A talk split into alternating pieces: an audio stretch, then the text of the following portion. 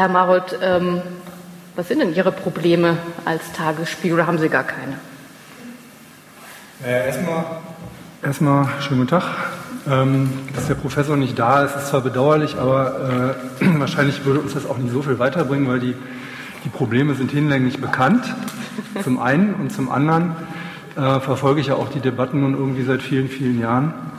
Und es ist so ähnlich wie mit Politikwissenschaftlern. Die wissen auch nach einer Wahl immer ganz genau, warum sie sich vorher geirrt haben. Und ähm, die Medienwissenschaftler, die wissen immer ganz genau, wie was wird. Hauptsache, sie müssen es nicht selber tun.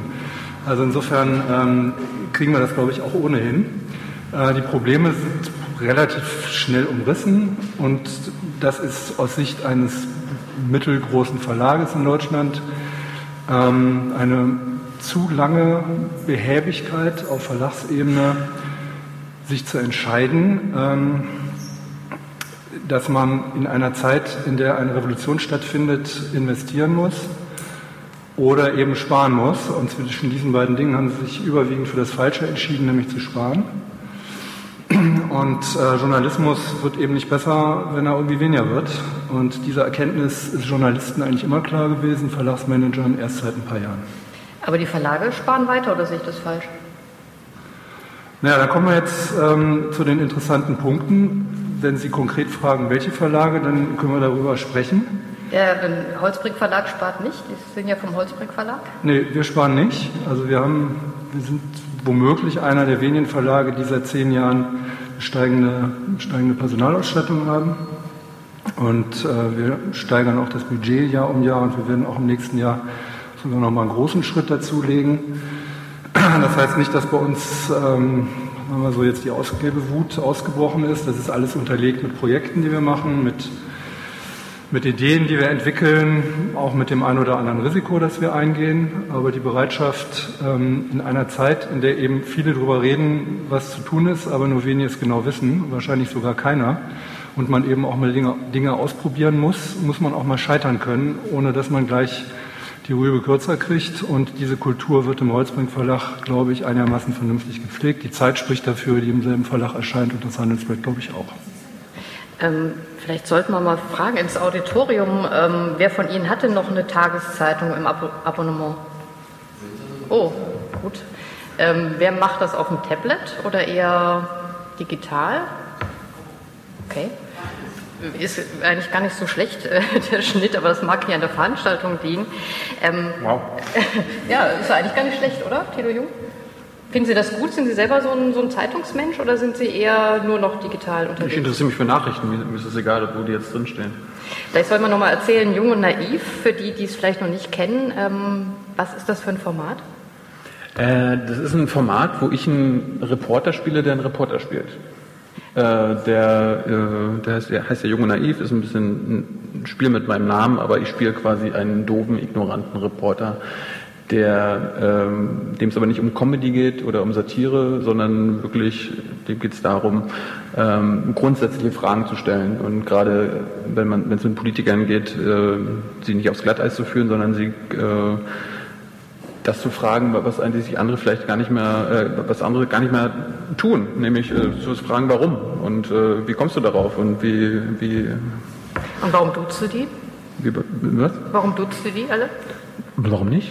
Das, ist, das, hat sich irgendwann, das hat sich irgendwann ergeben. Ich glaube, wir haben irgendwie nach zehn Folgen erst äh, den ersten Politiker gehabt. Davor war es immer nur Journalisten, die mit denen man befreundet war. Und da war das, das Dudes-Prinzip selbstverständlich. Und dann habe ich mir gedacht, warum, warum soll ich das aufgeben? Und warum äh, Thilo Jung noch als gespielte Person? Also bist du zu doof, die richtigen Fragen zu stellen als echter Thilo Jung? Wenn ich jetzt mal, das ist so eine typische Thilo Jung-Frage, für die, die Jung und naiv vielleicht nicht kennen, äh, ist ein Format, wo man ja. naive Fragen stellen. Ja, ja, ja. Äh, und die alle tut. Ich, ich, glaub, ich, glaube, ich glaube, die Erfahrung zeigt jetzt so ein bisschen, ich, äh, je besser ich mich mit Themen auskenne, desto naiver kann ich fragen. Also ich glaube, äh, ein, ein dummer Mensch kann keinen schlauen Menschen spielen, aber ein schlauer Mensch kann einen doofen Menschen spielen. Was ist der Vorteil, ähm, oder sagen wir mal umgekehrt, ähm, Junge Naiv läuft auf YouTube und wo sonst? Äh, Im Fernsehen, auf Joyce nehme ich jetzt gleich gerade um 19.30 Uhr, aber... Äh, wir können es jetzt leider nicht sehen, aber wir können es ja nochmal nachschauen. Dafür gibt es ja YouTube und es gibt es als Podcast und alles mögliche überall. Herr Lorenz mal, wenn Sie so, Sie werden das wahrscheinlich verfolgen, was Tilo Jung unter anderem macht, wenn Sie das sehen, ist das eine Sache, die auch ähm, ja, der Tagesspiegel machen könnte oder wollte? Also die, das Prinzip, naive Fragen, scheinbar naive Fragen zu stellen, ist in der Tat die einzige Möglichkeit, Politiker zu knacken. Zumal im ähm, nicht gesendeten Journalismus ist es für uns nochmal viel schwieriger, weil ja die Interviews, wahrscheinlich bekannt ist, in aller Regel nochmal autorisiert werden. Das heißt also, das, was Fernsehjournalisten tun können, so dieses Überfallinterview, ich gehe hin und überrasche einen und der weiß gar nicht, dass ich komme und der weiß auch gar nicht, was ich frage, funktioniert bei einer Zeitung nicht. Ähm, was aber manchmal funktioniert, ist in der Tat, ähm, Dinge auf die Basis zurückzudrehen, weil wir haben uns inzwischen durch die ganzen Sprechblasereien so angewöhnt, auch schon sozusagen um diese Sprechblasen herum unsere Fragen äh, zu gruppieren, dass natürlich auch nichts anderes mehr rauskommt. Wir können eigentlich, oder die meisten entscheiden eigentlich nur noch, auf welchen Knopf sie drücken, um welche erwartbare äh, Aussage zu bekommen. Deswegen finde ich solche Dinge wirklich äh, absolut bestens geeignet, äh, um eine neue Erkenntnis aus jemandem herauszukitzeln. Cool, aber, aber äh, nur zur Anmerkung, sondern die Interviews landen auch in der Zeitung. So ist es nicht. Also wir, wir haben auch schon mit FAZ zusammengearbeitet und haben äh, die Interviews transkribiert und dann redigiert und äh, vorher in die Zeitung gebracht, bevor sie online gegangen sind oder so weiter. Also das wäre wär schon möglich. Die sind auch manchmal überrascht, wie gut das dann ist, die Politiker. Also ich habe ein gutes Beispiel ist, äh, wir haben vor anderthalb Jahren äh, ein großes Interview mit, mit Wowereit geführt. Und das war bewusst darauf angelegt, dass wir ihn also nicht diese ganzen typischen Sachen fragen, wann wird der BER fertig oder sowas, sondern versucht haben, wirklich so ein bisschen, dass, dass er als Mensch einfach auch mal ein bisschen rauskommt und hinter dieser Maske, die er sich ja rangeschafft hat, so. Und der Senatssprecher, der war völlig neurotisch. Also der hat schon während des Interviews ständig gesagt, mach mal aus, mach mal aus, ja. Und dann haben wir ihm das Ding zugeschickt. Und dann hat er gesagt, das geht nicht, das müsst ihr rausnehmen und so weiter. Und dann haben wir das Wovereit selber gezeigt und er fand das total klasse, dass endlich mal ein Interview von ihm kommt, wo nicht eine von seinen typischen Phrasen, die von seinem Pressesprecher aufgeschrieben werden, hintereinander weg erscheint. Das, das, äh, das finde ich auch mal bei uns interessant. Äh, es beschwert sich ganz, ganz, ganz, ganz selten. Also glaube ich, in 200 Folgen hat sich von den Politikern jedenfalls einer mal beschwert. Und da ist es dann auch äh, das war eine oder ein äh, deutscher Ministerpräsident. Der, der, das haben wir dann auch nicht gesendet, weil der hat sich, äh, der hatte nicht gewusst, wie viele Stimmen er im Bundesrat hat mit seinem Bundesland und äh, das, da hat er darauf bestanden oder sie darauf bestanden, dass das rausgeschnitten werden müsste und ich habe dann gesagt, dann kommt das gar nicht online, also dann wird das gar nicht veröffentlicht. Aus dem Südwesten? Äh, ja. Okay, ja. dann wissen wir immer noch nicht, wer es ist. Ähm ja, aber, das, äh, aber, der Punkt war eher, die, die Leute, also die Politiker, mit denen wir reden, wir wund ich wundere mich auch immer selbst, warum die das äh, Interview so mögen, weil also auch mit dem Ergebnis so zufrieden sind, weil ich bin immer der Meinung, wir haben da, also manchmal haben wir einen kleinen Zug gelandet oder haben irgendwie Sachen rausgefunden oder entlockt, die, die, die ich noch nie gehört habe. Und trotzdem kommen sie dann raus und sind, das ist ihnen nicht peinlich, sondern eher so, oh, das war mal schön, ich konnte mich zeigen. Also das, Wie beim Psychologen sozusagen. Ja, ich, also ich, ich bestätige nur das, was, was er gerade erzählt hat. Ja. Mhm. Ähm, wenn ich Sie jetzt richtig verstanden habe, Sie belebt das, also Sie finden es das gut, dass er das macht und Sie können auch selber ähm, dadurch vielleicht ein bisschen freier agieren. Aber was machen Sie konkret als Tagesspiegel, um auf diese veränderten Nutzungsverhalten, dass man vielleicht eher die Zeitung nicht kauft, sondern die eben in sozialen Netzwerken teilweise liest, zu reagieren? Also mit einem Wort, wir diversifizieren uns und das nicht erst seit gestern. Also es gibt den Tagesspiegel in allen möglichen verschiedenen Aggregatsformen zu allen verschiedenen möglichen äh, Tageszeiten und wir schneiden ihn auch immer weiter zu. Ja, es gibt, also das Tempo ist vielleicht bei uns ein bisschen langsamer, als wir uns das manchmal wünschen, aber wir haben, das ist Glück und Segen zugleich, ähm, Glück und Flucht zugleich so ein bisschen. Wir haben relativ stabile Abo-Auflage, die stabilste in Berlin. Die geht zwar auch langsam zurück, aber es ist schon so, dass die Abonnenten, die der Tagesspiegel hat, die Zeitung zum Teil seit vielen, vielen Jahren lesen und sie auch gerne so lesen, wie sie ist. Das heißt, wir können an das Kernprodukt zurzeit jedenfalls nicht revolutionär rangehen, ohne zu riskieren, dass wir einfach sehr, sehr viel Leser verlieren. Wollen wir natürlich nicht. Aber wir haben ähm, aus der Erkenntnis heraus, die jetzt ja auch eine Binse ist, dass guter Journalismus nicht ans Papier gebunden ist. Ähm, sonst wird es ja auch keinen guten Fernsehjournalismus geben und das schon auch seit vielen Jahren zum Beispiel nicht.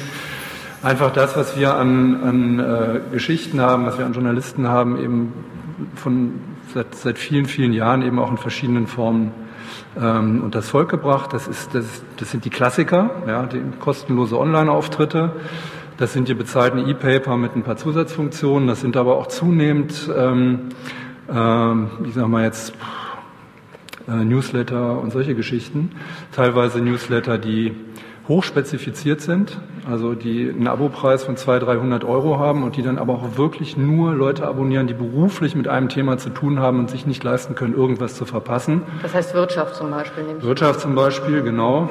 Und ähm, auf der anderen Seite eben Reichweiten-Newsletter, die ganz klassisch über, über äh, Sponsoren oder Werbung, äh, Bannerwerbung oder sonst was vermarktet werden. Das heißt, Sie müssen einen Spagat machen zwischen den alten Kunden sozusagen, müssen aber schon darauf reagieren, wie die Kunden der Zukunft sein könnten? Ist das richtig umschrieben? Naja, klar, das ist, also ich meine, das ist ja für eine Tageszeitung, die eigentlich ein abgeschlossenes Produkt ist, zumal eine regionale Tageszeitung, wenn es dann auch noch als Familienzeitung durchgeht, äh, umso mehr ist es sowieso immer ein Spagat gewesen. Ja, also wir haben immer kann man sich politisch angucken. Also wir machen immer Umfragen so alle paar Jahre, wie, was denken unsere Leser. So, ja. Und wir haben eine riesen Spannbreite ja, von, von, polit, von politischem Interesse. So, und ähm, die treffen sich im Durchschnitt beim Wert von 0 bis 10 so bei ungefähr 5. Damit kann man natürlich 0, gar nichts anfangen. Äh, und das heißt also, wir haben uns entschieden, dass wir jetzt nicht eine politisch irgendwie ausgerichtete Zeitung sind, sondern dass wir versuchen, eine Zeitung zu sein, die offen ist für viele Meinungen, also eine Art Debattenforum letztlich ist. Ja. So, aber natürlich ist das immer ein Spagat. Also äh, nehmen Sie die klassischen Themen aktuell in Berlin, äh, Flughafen Tempelhof, äh, Randbebauung oder nicht Randbebauung. Ja, wenn Sie eine Abstimmung bei uns machen, dann geht die wahrscheinlich so ähnlich aus, wie die bei der, bei der, bei der Volksbefragung ausgegangen. Es gibt eine Mehrheit für die Nichtbebauung, aber es gibt eben auch äh, durchaus Leute, die sagen, wir wollen, dass es randbebaut wird. So, wir, wir geben diesen Stimmen allen Raum und versuchen diesen Spagat damit ein bisschen aufzufangen führt natürlich immer dazu, dass die einen aus der Leserschaft erkennen, da ist eine Kampagne für die Bebauung und die anderen erkennen eine Kampagne gegen die Bebauung. Ähm, Thilo Jung, Sie sind jetzt nicht nur als, frage jetzt erstmal, können wir gleich nochmal, ähm, als junger Naiver da, sondern eben auch als Krautreporter. Ähm, vielleicht können Sie doch den Leuten, die es immer noch, die es noch nicht wissen, was ist Krautreporter, wer sind die, was wollen die? Also Crowdreporter war bis vor einem halben Jahr noch eine Plattform, wo man Crowdfunding-Projekte machen konnte. Crowdfunding speziell für Journalismus. Da habe ich teilweise auch, habe ich auch zwei meiner Projekte finanziert. Ähm, Welche Projekte waren das? Vielleicht nochmal kurz. Das war ganz am Anfang Junge Naiv, da brauchte ich äh, Ausrüstung. Da mhm. Da wurde, hab ich, haben sie mir 5000 Euro gegeben. Für, das heißt, man stellt das nochmal, vielleicht für die, die es nicht Ach so, wissen, Crowdfunding. Ja, man stellt es einfach ins Netz und sagt, ähm, ich habe hab, ich hab, ich hab eine, Idee, ich hab eine Idee, ich habe ein Projekt, das ich machen will, äh, so sieht es aus und am besten so detailliert und plausibel beschreiben, wie es geht und dann äh, finden sich Leute und Unterstützer, die das äh, finanziell unterstützen. Und ja, das habe ich, hab ich zum Beispiel zweimal gemacht. Letztes Jahr zu Anfang von Jung Naiv und dieses Jahr zur äh, Europareise von uns. Da haben wir 16.000 Euro eingesammelt. Der, die, das Geld war anders, anderswo nicht möglich zu holen. Wir haben mit Verlagen geredet, mit Fernsehsendern und so weiter. Da hat keiner Interesse gehabt. Und dann haben wir uns das quasi von der Zivilbevölkerung an sich geholt. Ähm, und dann vor drei Monaten haben sich etwa 25 freie Journalisten hier aus Deutschland, meistens, äh, die meisten aus Berlin, zusammengeschlossen und haben gesagt, wir gründen jetzt das Magazin Krautreporter. Und das ist das Prinzip dahinter ist, ähm, wir sind 25 freie Journalisten, wir machen und äh, lassen, was wir wollen. Wir haben zwar eine, eine Redaktion, die uns aber zuarbeitet. Wir haben keinen Chefredakteur mehr, der äh, uns sagt, was äh, geschrieben werden soll oder was nicht, sondern wir entscheiden als freie Journalisten, äh, was auf die Agenda kommt. Und wir ähm, ähm, der Plan ist, also wir haben, wir haben das Projekt, das Projekt war, wann war das los? Anfang Juni gestartet und wir brauchten 900.000 Euro, um ab September, nee, ab Ende September ein Jahr lang durchzuarbeiten mit 25 Journalisten. Und wir haben 900.000 Euro gebraucht, haben jetzt fast eine Million eingesammelt gehabt und können jetzt Ende September, Anfang Oktober an den Start gehen. Und der Plan ist, dass wir mindestens vier Geschichten pro Tag ähm, online stellen. Das heißt, stelle ich mir das vor, als wäre das ein Tageszeitungsersatz? Vielleicht. Es ist auf jeden Fall eine Ergänzung. Herr Marold, geben Sie den Krautreporter eine Chance? Ja klar, also warum nicht? Also das, das kommt darauf an, ob die Geschichten entweder faktisch oder emotional relevant sind in der Mehrheit. Ja. Und wenn die das sind, na klar, das ist mir als Leser auch relativ schnurz, wo das dann erscheint. Ja. Und ich finde letztlich diese Diskussion, wie das organisiert wird, es, es, wird sich immer daran weisen, ob ein Text gut ist. Und gut heißt in diesem Fall, ob er relevant ist, also ob er einen emotional oder faktisch packt oder weiterbringt. Und wenn das den Krautreportern gelingt, dann wird das eine richtig gute Erfolgsgeschichte. Ich bin mir sicher, ähm, was das Wesen des Chefredakteurs betrifft, heute war ein sehr guter Beitrag in der Welt. Ähm, also das ist nicht so, dass ein Chefredakteur in einem äh, Holzkopfmedium äh, sich hinstellt und morgens Parolen ausgibt, der macht das, der macht das, der macht das. Das ist sehr viel, ähm, sehr viel äh, triebener von dem, was die Leidenschaft der einzelnen Leute hier macht. Und äh, diese Vorstellung, also ich weiß, dass äh, also beispielsweise äh, Senatssprecher pflegen das auch. Ne? Also der stellt sich das tatsächlich so vor, dass ich morgens mich in die Redaktion stelle und sage, heute machen wir den Bovereit fertig und dann drin sich alle und machen das. so, so, so, war es nicht gemeint, aber es gibt ja trotzdem so eine internalisierte äh, Redaktionslinie. Es gibt, es gibt sozusagen das Bemühen in der Chefredaktion, ähm, eine Komposition herzustellen, dass man sagt, das passt irgendwie zusammen. Man achtet darauf, dass nicht drei Leute am gleichen Thema arbeiten, man achtet darauf, dass eine bestimmte Bandbreite an Texten ist. Ich nehme an, dass das bei euch auch ähnlich sein wird. Ihr habt ja so, nennt sich glaube ich auch Chefredakteur, oder nicht, habe ich zumindest bei euch. Wir, wir, wir nennen ihn so, aber er ist eher ein Redaktionskoordinator. Ja. ja ähm, also der Koordinator wird genau auf diese Sachen achten. Ja, genau. Und an, vielleicht auch die Leute ein bisschen bei Laune halten. Ähm, es gibt ja auch Leute, die behaupten, die Berliner Zeitung war nie besser, als sie gerade keinen Chefredakteur hatte, aber sie sind ja vom Tagesspiegel, deswegen. Oh, das oh, ja. eben aus, sorry. Ich, hab, ich muss immer wieder ausmachen, dann ist nicht. Jetzt werde ich es tun. ähm, Nochmal auf die Krautreporter zurückzukommen. Sie haben in Ihrer Werbesession gesagt, äh, ja. der Journalismus im Netz wäre kaputt. Jetzt war ich ein bisschen verwirrt und dachte, jetzt ist er gerade von Print ins Online gegangen und schon ist er kaputt. Warum? Ja, weil also es ist natürlich, ist natürlich gewagt zu sagen, dass es kaputt ist. Ich finde ihn sau langweilig. Und zwar in aller Regel wird der, also der Online-Journalismus in Deutschland jeweils von den Medien geprägt, die es schon offline gibt und die ihre, ihre Offline-Nachrichten einfach ins Netz stellen. Was mich jetzt, was ich jetzt normalerweise Professor Vogel gefragt hätte, wäre er denn hier? Er hat ja gesagt, die Tageszeitungen gehen äh, den Bach runter und ich wundere mich, es ist doch so einfach heutzutage im Netz zu publizieren.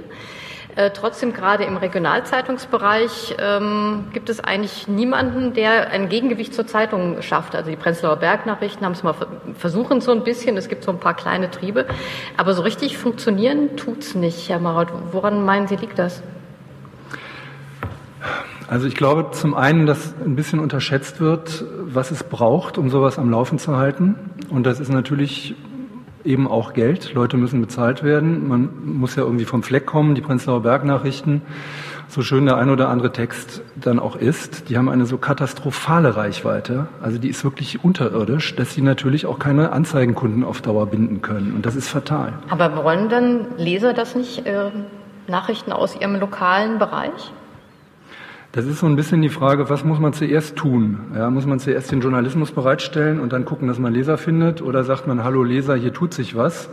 Äh, lieber Anzeigenkunde, kauf schon mal einen Platz und dann können wir auch die Journalisten bezahlen das, das ist ja das Drama, dass oft sehr, sehr gute Angebote irgendwann daran oder relativ schnell daran auch zugrunde gehen, dass es eben, dass, dass kein Geld reinkommt und die Leute nicht bezahlt werden können oder nur schlecht bezahlt werden können. Ja. Also bei Krautreporter ähm, kannst du natürlich besser sagen als ich, aber ich habe gelesen, das finde ich okay. Also für, ich glaube, zwei Texte im Monat 2000 Euro. Oh, das wäre viel. Habe ich gelesen bei euch. Steht das auf ist, der Website.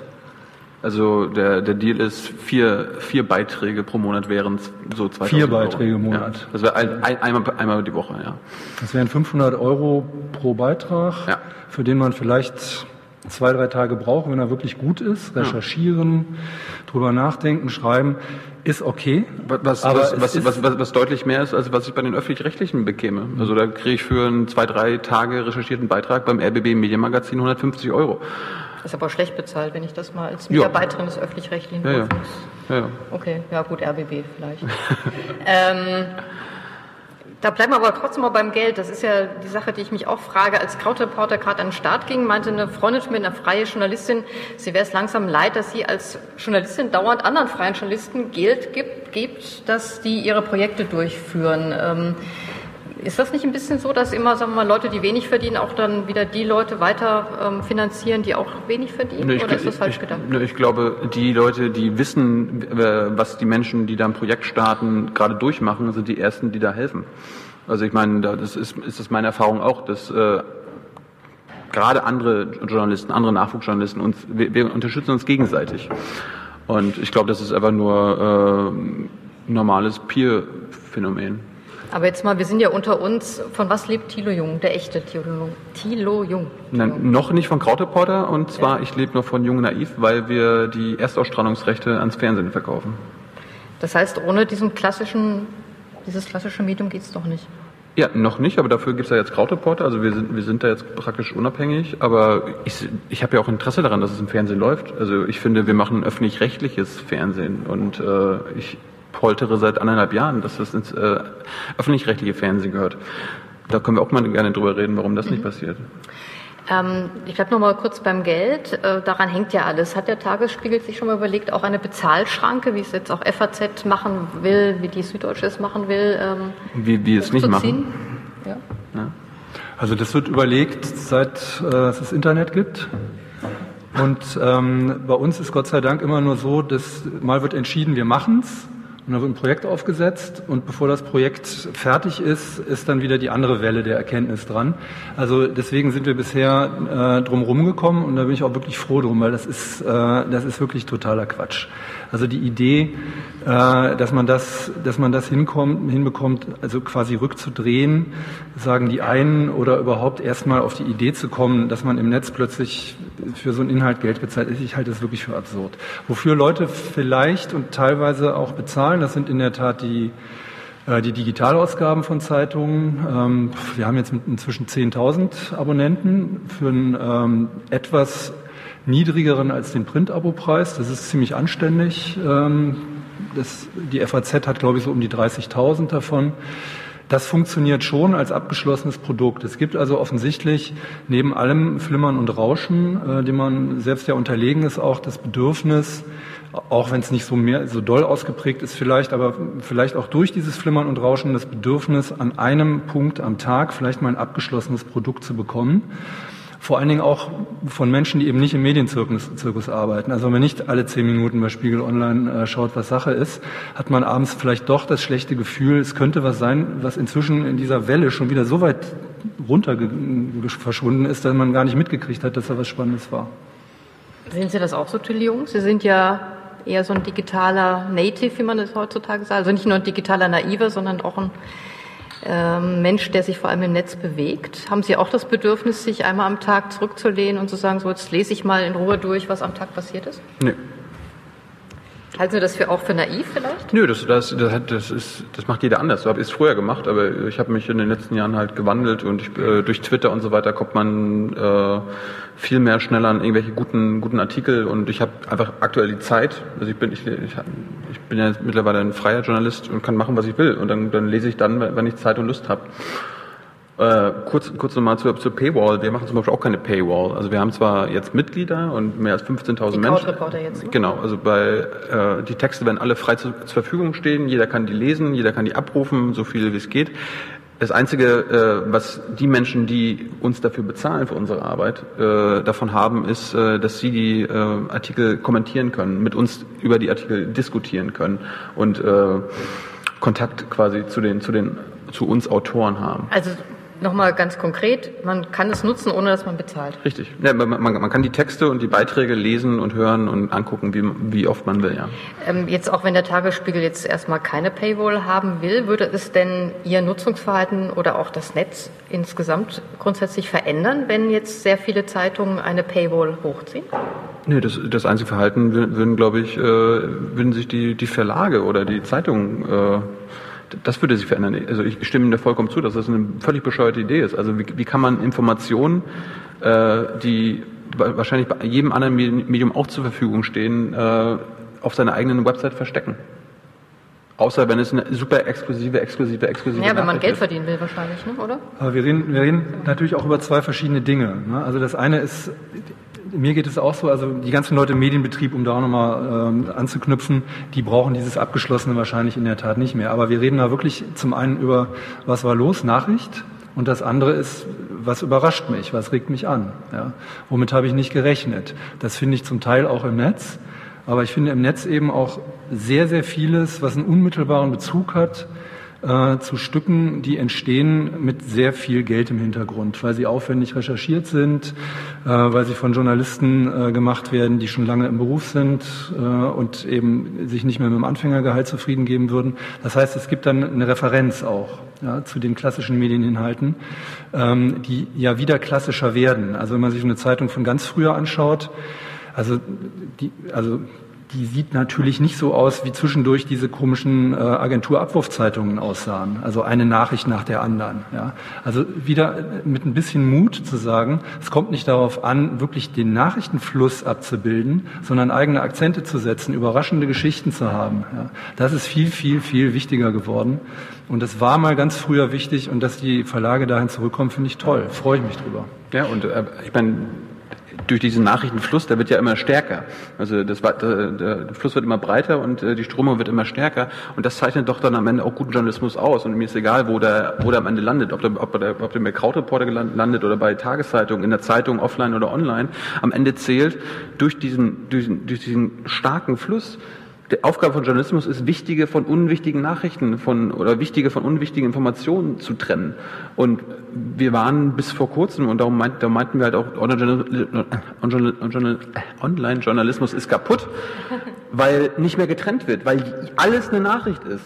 Alles wird irgendwie verbraten. Jeder, jede Verletzung bei Bastian Schweinsteiger bis äh, irgendein Promi-Kram, bis irgendeine Panoramameldung ist eine Meldung. Dabei ist es mit drei Kreuzen Eil. Eil und immer Eil, Eil, Eil. Das, haben das, das hat der Journalismus in Deutschland anscheinend verlernt, zu, zu trennen zwischen wichtigen Informationen für den Leser und unwichtigen Informationen. Und da müssen wir wieder hinkommen. Es ist aber nicht so, das erzählen mir Mitarbeiter großer Tageszeitungen, äh, dass dieses Online, dieses schnelle Online-Geschäft, also was durch Online eben noch schneller geworden ist, dann wieder rückkoppelt auf die gedruckte Zeitung. Also machen Sie jetzt eine andere gedruckte Zeitung, fühlen Sie sich unter Druck, das anders zu machen als vorher? Also ist die Zeitung auch ein Stück, das werden Sie jetzt natürlich nicht zugeben, wenn es so wäre, aber ist sie nicht auch ein bisschen schneller geworden, also nicht so, wenig, so sehr einordnend, wie Thilo Jung das jetzt gerne hätte? Also wir können gerne offen über alles sprechen. Natürlich sind das Probleme gewesen mit diesem Tempo. Und das Ergebnis war, dass die Zeitungen alle versucht haben, immer schneller zu laufen und dann sich selber an die Hacken getreten haben und auf der Tatanbahn gelandet sind. Weil natürlich ist es totaler Kokolores. Nachts, also wir machen für die gedruckte Zeitung in der Regel um 11 Uhr abends Schluss. So, dann gibt es Ereignisse, die dauern ein bisschen länger. Dann verlängerst du also mit Genehmigung des Betriebsrats, dass dann irgendwie Leute bis um zwölf bleiben dürfen und dann machen die um zwölf Uhr im letzten Moment dicht, damit überhaupt die Druckerei das noch verarbeiten kann und um Viertel nach zwölf ist wieder alles anders. Also das ist wirklich hinüber. Deswegen muss man sich wirklich grundsätzlich überlegen, und das tun wir auch, macht diese Aufteilung in eine Früh- und eine Spätausgabe zum Beispiel Sinn. Also wir haben eine Ausgabe, die hat um 18 Uhr den Redaktionsschluss, das ist die überregionale. Ähm, die würde ich am liebsten sofort einstampfen, ja, weil ich sage mir, wenn irgendwo in Frankfurt an der Oder einer den Tagesspiegel haben will, worüber ich mich freue, dann hat er zwei Möglichkeiten künftig. Das eine ist, er kriegt das Ding per Post, weil es ein Liebhaber ist. Und das andere ist, er kriegt irgendwie für etwas günstigeren Preis das iPad noch dazu geschickt und abonniert das gefälligst digital und hat die aktuellste Fassung und nicht die um, um 18 Uhr Nachmittag. So, aber da traut sich der Verlag im Moment noch nicht ran. Dann kommt der Anzeigenleiter und sagt, ja, kurzfristiger Verfall der Auflage, schlägt sich wieder nieder auf die die Anzeigenpreise, das sind dann halt die Diskussionen. Aber natürlich, das Tempo kann ja eine Zeitung nicht mithalten, das ist ja völlig illusorisch. Totaler Quatsch. Ich habe aber nicht nur, das, oder wollen Sie noch was? Nö, ich, äh, ist natürlich wieder ein gutes Beispiel, wo, wo die Anzeigenkunden und der, äh, der, der wirtschaftliche Teil der Zeitung oder einer, eines Verlages reinkommt, äh, den wir einfach rausge äh, den, den wir einfach rausgenommen haben. Wir, wir sind werbefrei und wir wollen uns überhaupt von gar keinen äh, Werbern abhängig machen. Und das ist am Ende finde ich auch sehr, sehr wichtig, weil aber nur wir, wir nur noch dem, dem Leser äh, verantwortlich und nicht mehr den, den Kunden, weil das irgendwie, das ist, wurde erst auch vermischt. Ich finde, wenn man, wenn man Zeitungskunde sagt, dann muss man den Anzeigenkunden nennen. Der, die Leser sind keine Kunden. Nun, wenn wir mal beim Leser bleiben, es scheint mir ja nicht nur einen Wandel in der Medienszene zu geben, sondern auch eine Krise im Vertrauen der Leser, der Nutzer. Wir haben das jetzt gemerkt am Beispiel Ukraine-Krise. Ähm, die vielen Protestmails, man kriegt beim Nahen Osten mit. Ähm, wie lässt sich denn da das Vertrauen wieder zurückgewinnen? Ähm, oder sehen Sie das gar nicht so wie ich? Ist das jetzt falsch gedacht? Oder ist das jetzt ähm, nur so eine kleine Blase. Die Online mhm. macht es möglich, dass die Leute sich mehr aufregen können als früher und man kriegt es jetzt eher mit.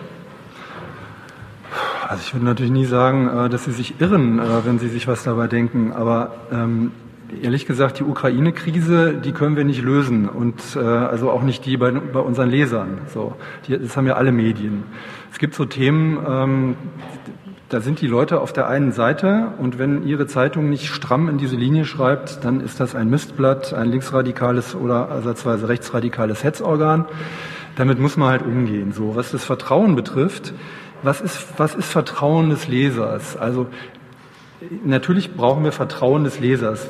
Der Leser muss uns zum Beispiel vertrauen, dass wir eben nicht von Anzeigenmenschen gekauft werden. So, da müssen wir aufpassen, dass es nicht passiert. Klammer auf, da haben Blogger ein größeres Problem mit äh, als die klassischen Zeitungen, äh, weil ich fühle mich keinem Anzeigen der Menschen, der einen Platz kauft, zu irgendwas verpflichtet. Und ehrlich gesagt, ähm, die Redaktion ist rebellisch genug, wenn man denen sagt, wir sind Medienpartner von irgendwas, ja, also zum Beispiel von Mecolab oder sowas, dann kann passieren, dass sie das absichtlich zur Sau machen, weil sie damit ihre Unabhängigkeit dokumentieren wollen. Ja. So, und ähm, was, was die Vertrauenskrise betrifft in Bezug auf lese ich nicht mehr, der Tagesspiegel, und damit nehme ich alle Kanäle ein, hat noch nie in seiner Geschichte so viel Leser gehabt wie heute. Das ist sensationell viel und das haben wir natürlich nur der Digitalisierung zu verdanken. Ein Beispiel, wir haben ja freitags immer diese Nachrufeseite, die eigentlich, die ist völlig inaktuell. Die Leute sind zum, zum Teil seit Wochen oder Monaten schon tot, wenn über die geschrieben wird. Es kennt sie keine Sau, ja.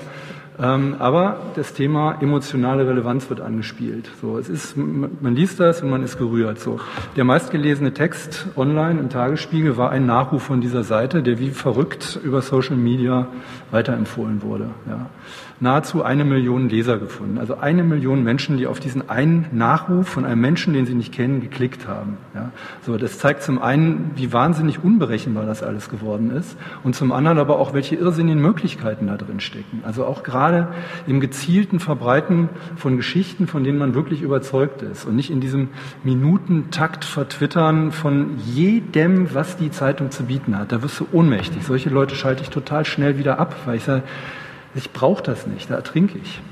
Nun sagen Sie, es gibt vielleicht keine Vertrauenskrise. Trotzdem haben die Leute ja mehr als früher die Möglichkeit zu sagen, ja gut, der Tagesspiegel gefällt mir jetzt nicht, dann lese ich eben online etwas ganz anderes, was eben meiner ähm, Meinung entspricht. Und ich habe das Gefühl, dass der Erfolg, was den Thilo Jung zum Beispiel teilweise hat, der war jetzt in Gaza, für die, die es nicht wissen. Oh nein, nee, nee. Äh, Israel und Palästina, aber Palästina. nicht in Gaza. Ja gut, ja. Entschuldigung, das war jetzt im, im, im Bereich des Gaza-Konflikts unterwegs und hat äh, dort ähm, Menschen interviewt, die eben dort leben, Israelis, Palästinenser, äh, Verantwortliche, Nicht-Verantwortliche, ähm, wo ich das Gefühl habe, dass viele Nutzer sagen, oh, jetzt verstehe ich endlich, was da läuft und ich habe diesen direkten äh, Zugang. Ähm, ist das nicht doch eine andere Form, damit umzugehen und vielleicht eine Sache, wo Sie sagen, ich habe vielleicht mehr Vertrauen ähm, oder bekomme mehr Vertrauen als so mancher Nahostkorrespondent?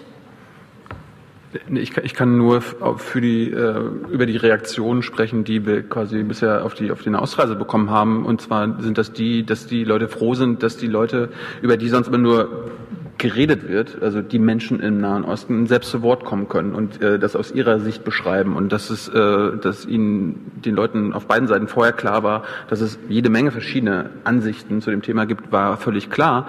Nur wird das jetzt nicht mehr von irgendeinem äh, deutschen Korrespondenten im Tel Aviver Studio äh, erzählt, sondern von den Menschen selbst. Und äh, das, das ist bisher die Erfahrung. Wir haben, wir haben auch erst die Hälfte der Folgen äh, online gestellt, aber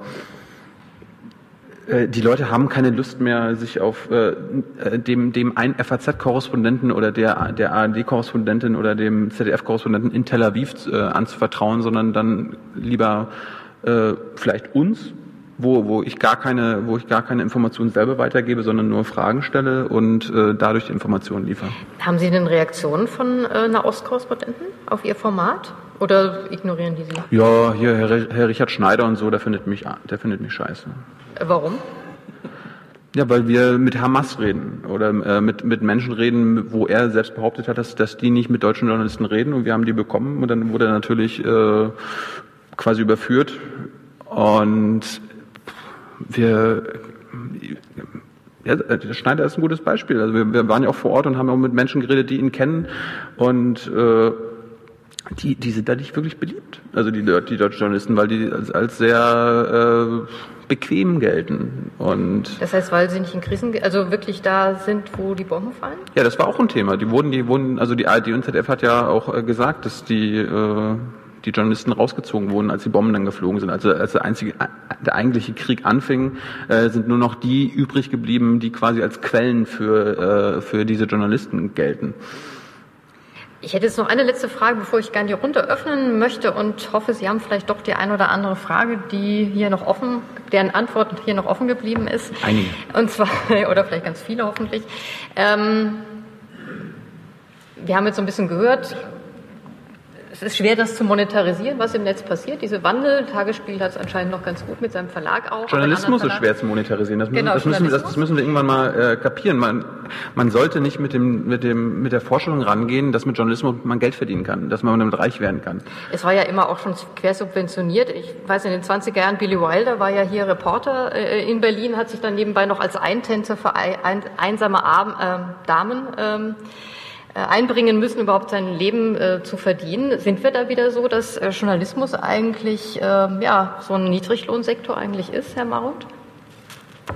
Zumindest freier Journalismus nicht, wenn man fest angestellt ist beim Tagesspiegel. Also das ist extrem unterschiedlich, würde ich mal sagen. Also man muss, glaube ich, ganz klar feststellen, dass freier Journalismus für Zeitungen oder für angeschlossene Funkhäuser ähm, kein Beruf ist, sondern ein Berufseinstieg oder ein Berufsausstieg oder ein Nebenjob. So. Die Illusion, man könnte damit einen Lebensunterhalt verdienen, ist einfach fatal. So, das geht nicht. Ja.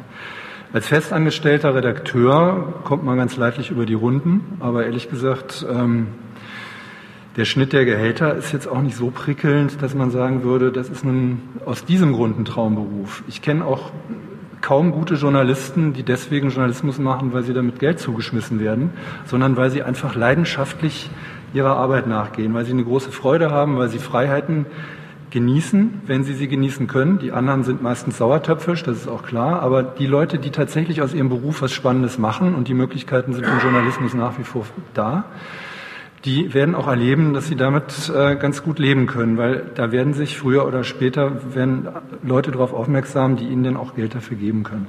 Ich fand eben ganz interessant ähm, bei diesem bei diesem Nahostbeispiel. Also der RBB hat ja diese 24 Stunden Jerusalem gemacht vor einem Jahr ungefähr oder vor einem Dreivierteljahr. Die haben da ein Projekt aufgesetzt, das war wahrscheinlich unfassbar teuer. Ja, das hat ähm, ein Jahr Vorbereitung gebraucht.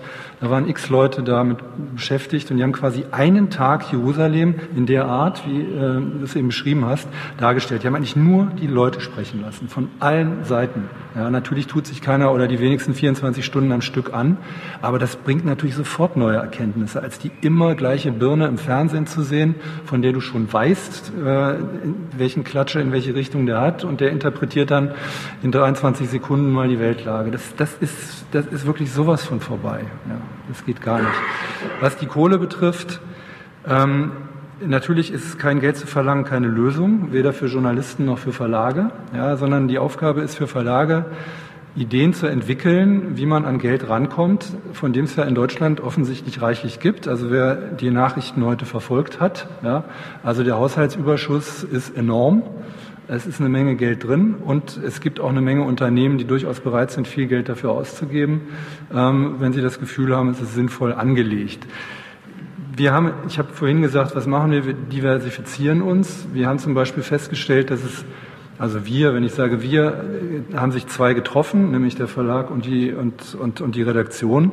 Wir haben gesagt, guckt euch mal die FAZ an. Die machen jetzt teilweise nur noch zwei Seiten Politik am Tag. Ja. So, kann doch nicht sein. Wir sitzen hier in Berlin, lass uns doch einfach mal aufdrehen. Ja, wir machen einfach ein paar mehr Seiten und gucken mal, was passiert. Und der Verlag hat gesagt, ja, dann lass uns doch einmal in der Woche eine Beilage machen, die so spezifiziert ist, dass sie die Kernzielgruppe von 35.000, was nun wahrlich nicht viel ist in der Stadt, aber sowas von interessiert, dass man sicher sein kann, dass die darauf achten müssen, dass sie das lesen, weil es ihnen passieren kann, dass in der Bundestagskantine einer sagt, hast du das gesehen? Nee, blöd. So.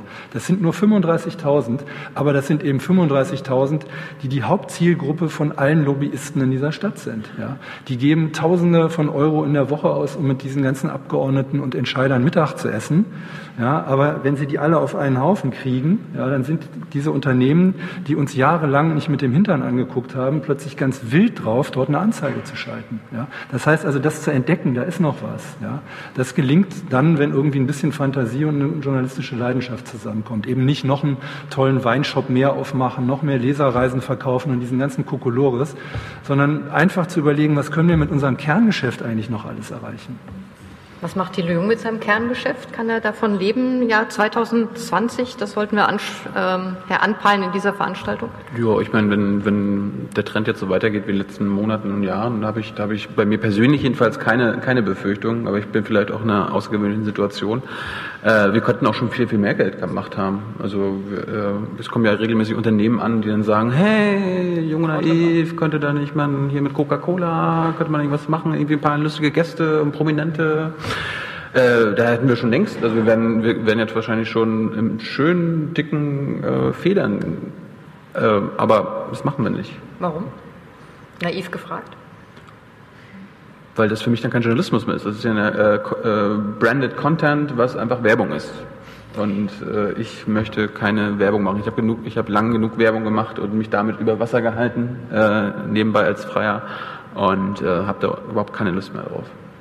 Also die, die, einzige, die einzige, einzige Sache ist, wir lassen uns Sponsoren quasi unterstützen. Wir hatten auch, der erste Sponsor überhaupt war Google.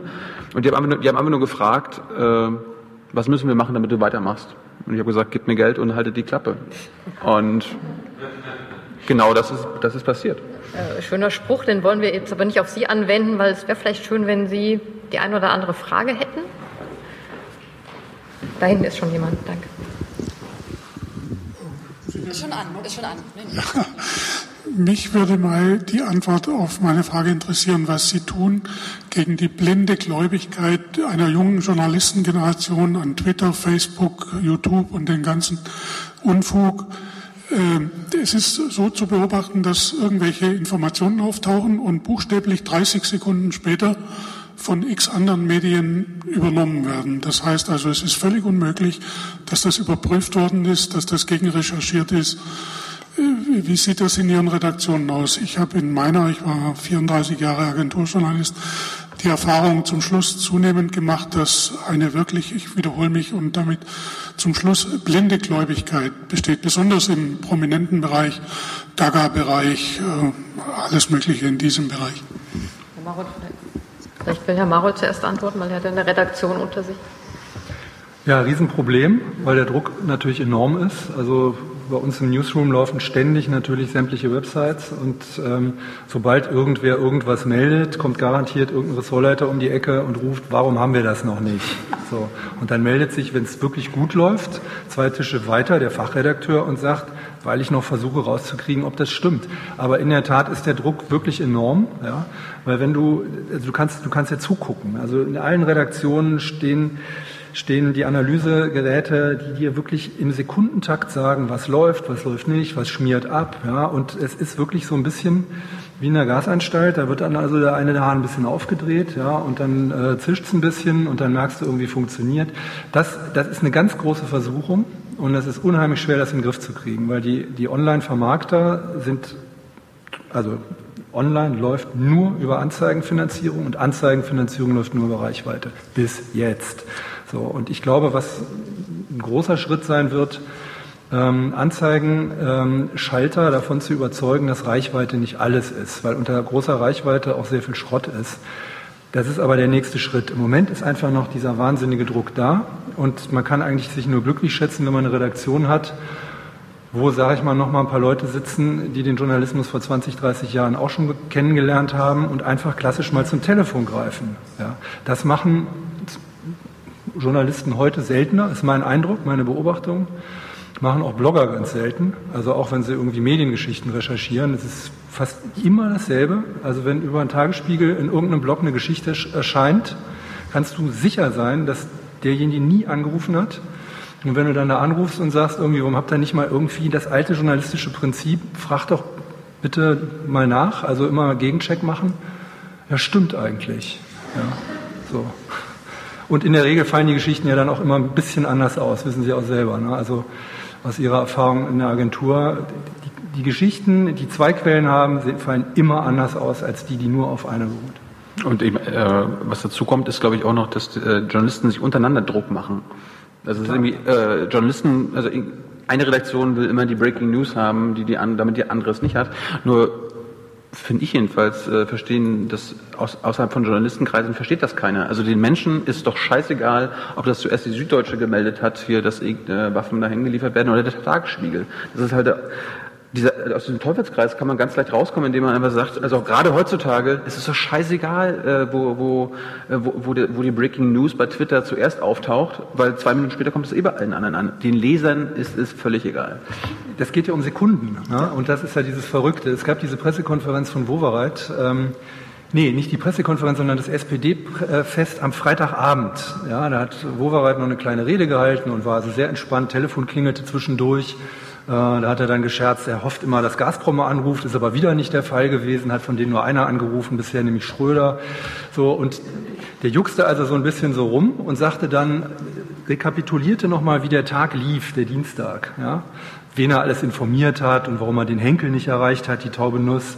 Der war gerade in der Kita seinen Sohn eingewöhnt, das wusste Wowereit wiederum nicht. So, und dann sagte der, und dann, dann war die, dann habe ich im Senat gesagt, in der Senatssitzung, und noch während ich spreche, kommt Spiegel Online.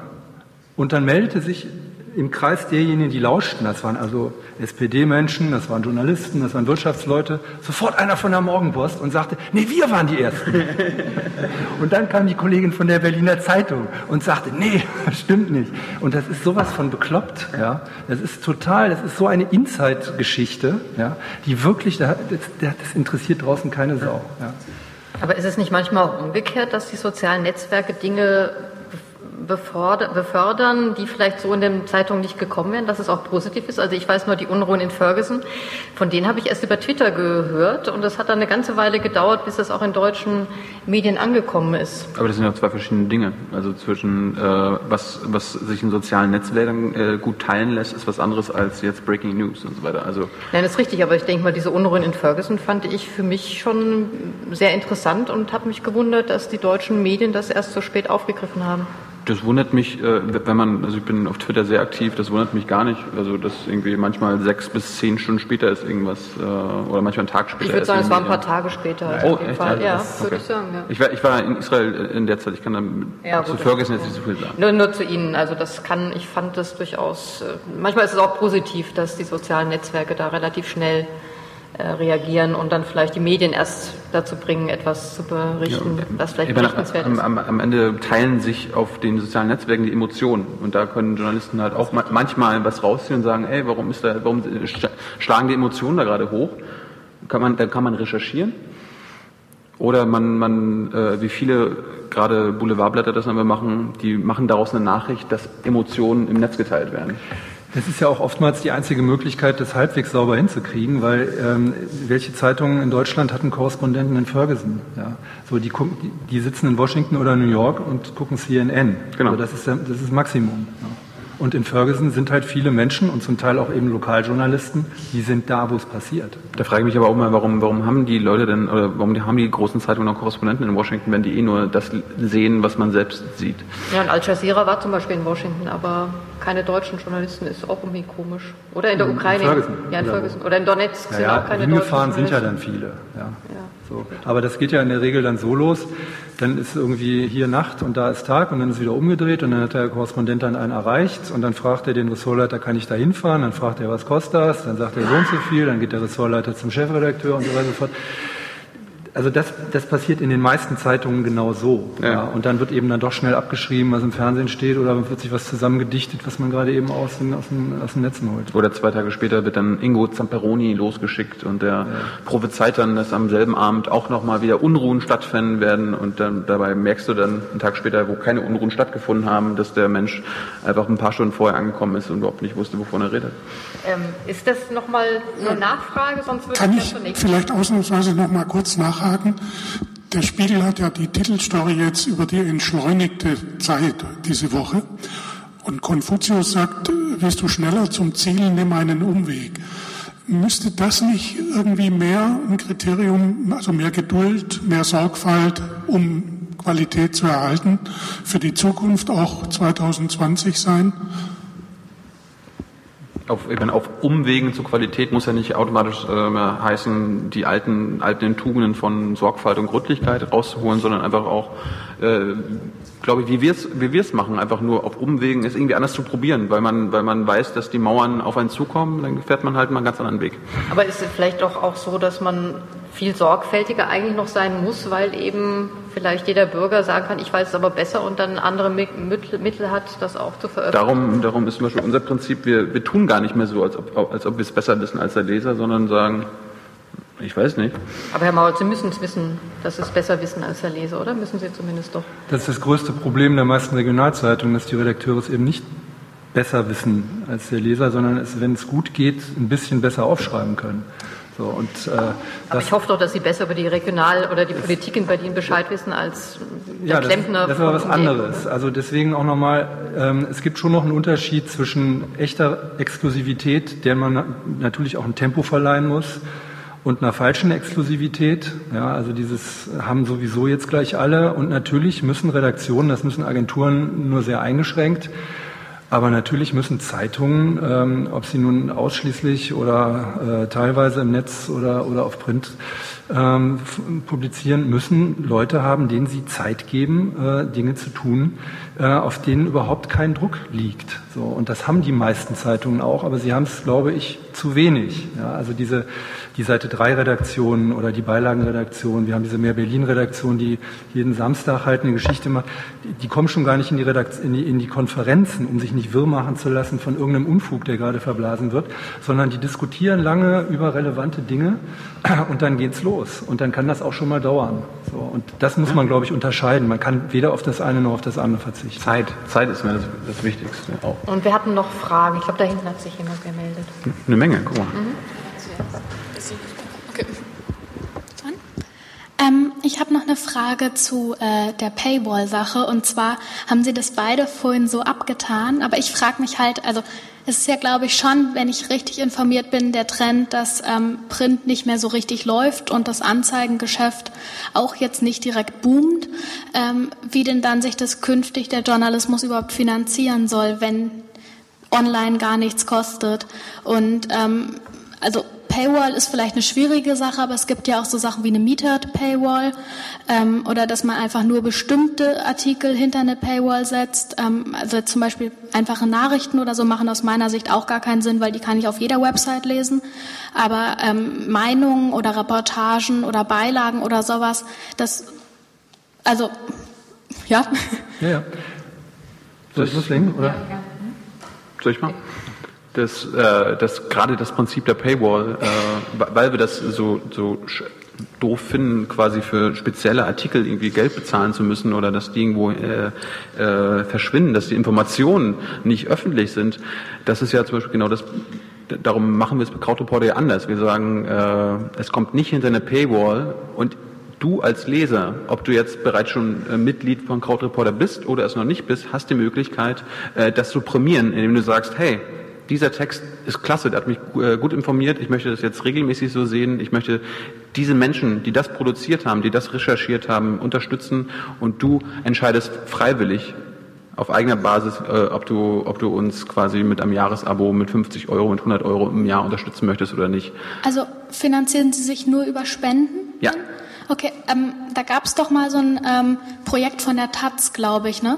Die ähm, das auch so probiert hatten. Ich glaube, es war die Taz, ich weiß nicht genau. Es läuft noch. noch. Gibt's noch? Mhm. Ja, und das läuft ja eigentlich ganz gut, aber doch letztendlich ist doch der Schluss dabei, dass sich davon ähm, eine Zeitung nicht halten kann, oder? Darum machen wir ja keine Zeitung mehr. Wir machen das gleiche Prinzip.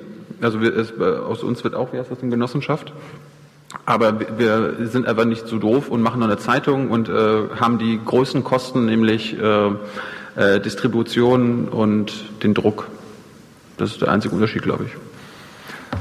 Also die, die Frage Paywall oder auch Mietert, das, also Mietert-Model, ähm, dass man eben eine bestimmte Zahl von Texten freigibt pro Nutzer im Monat, haben ja alle weltweit ausprobiert, rauf und runter mit verschiedenen Dingen. Also eine feste, dass man beispielsweise sagt, 20 Texte im Monat kriegst du frei und danach musst du zahlen. So, das Ergebnis ist natürlich, die Leute nutzen die 20 aus, die steuern das ja nicht gezielt an Nachrichten im Netz. Die Leute gehen nicht auf die Nachrichten, äh, gehen nicht auf die Website von einer, von einer Zeitungsmarke. Marke. Es gibt kein Mensch einen Tagesspiegel.de. Es gibt auch keiner einen irgendwie Morgenpost.de oder sonst was.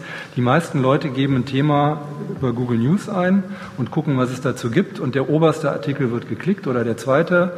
Und wenn dann eine Paywall auftaucht, irgendwie wird der dritte geklickt. So, das, es ist einfach einfach für Nachrichten völliger Quatsch. Eine Ausnahme und, und noch was zu dem Metered Model. Ja, da, entstehen ja ganz neue Berufe, äh, die auch nichts anderes sind als Pseudowissenschaft. Also es gibt Menschen, die sind Paywall Manager. Ja. Die werden dazu ausgebildet, den ganzen Tag zu gucken, wie läuft's denn gerade so. Ja, und dann geben sie die Paywall irgendwie auf 25 Texte frei, damit die Reichweite nicht total in den Keller geht. Ja, und dann kommen alle irgendwie aus der Mittagspause zurück an ihren, an ihren Bildschirm und fangen an zu lesen. Bum, bum, bum, bum, bum, wird die Paywall wieder runtergeschraubt. Ein solcher Gaga als Journalismus ist wirklich, ich kann nur sagen, bitte, wer es machen will und Geld verpulvern will, gerne. Wie verdiene ich Geld damit? Äh, online ist natürlich, äh, es ist alles anzeigenfinanziert mit einem Riesenproblem, das auf die Verlage zukommt, dass die jetzt erst so langsam merken. Es vermarktet sich mit einer relativ geringen Reichweite, es sei denn, man heißt Facebook oder Twitter, nur die Reichweite, die man auf dem stationären Gerät erreicht.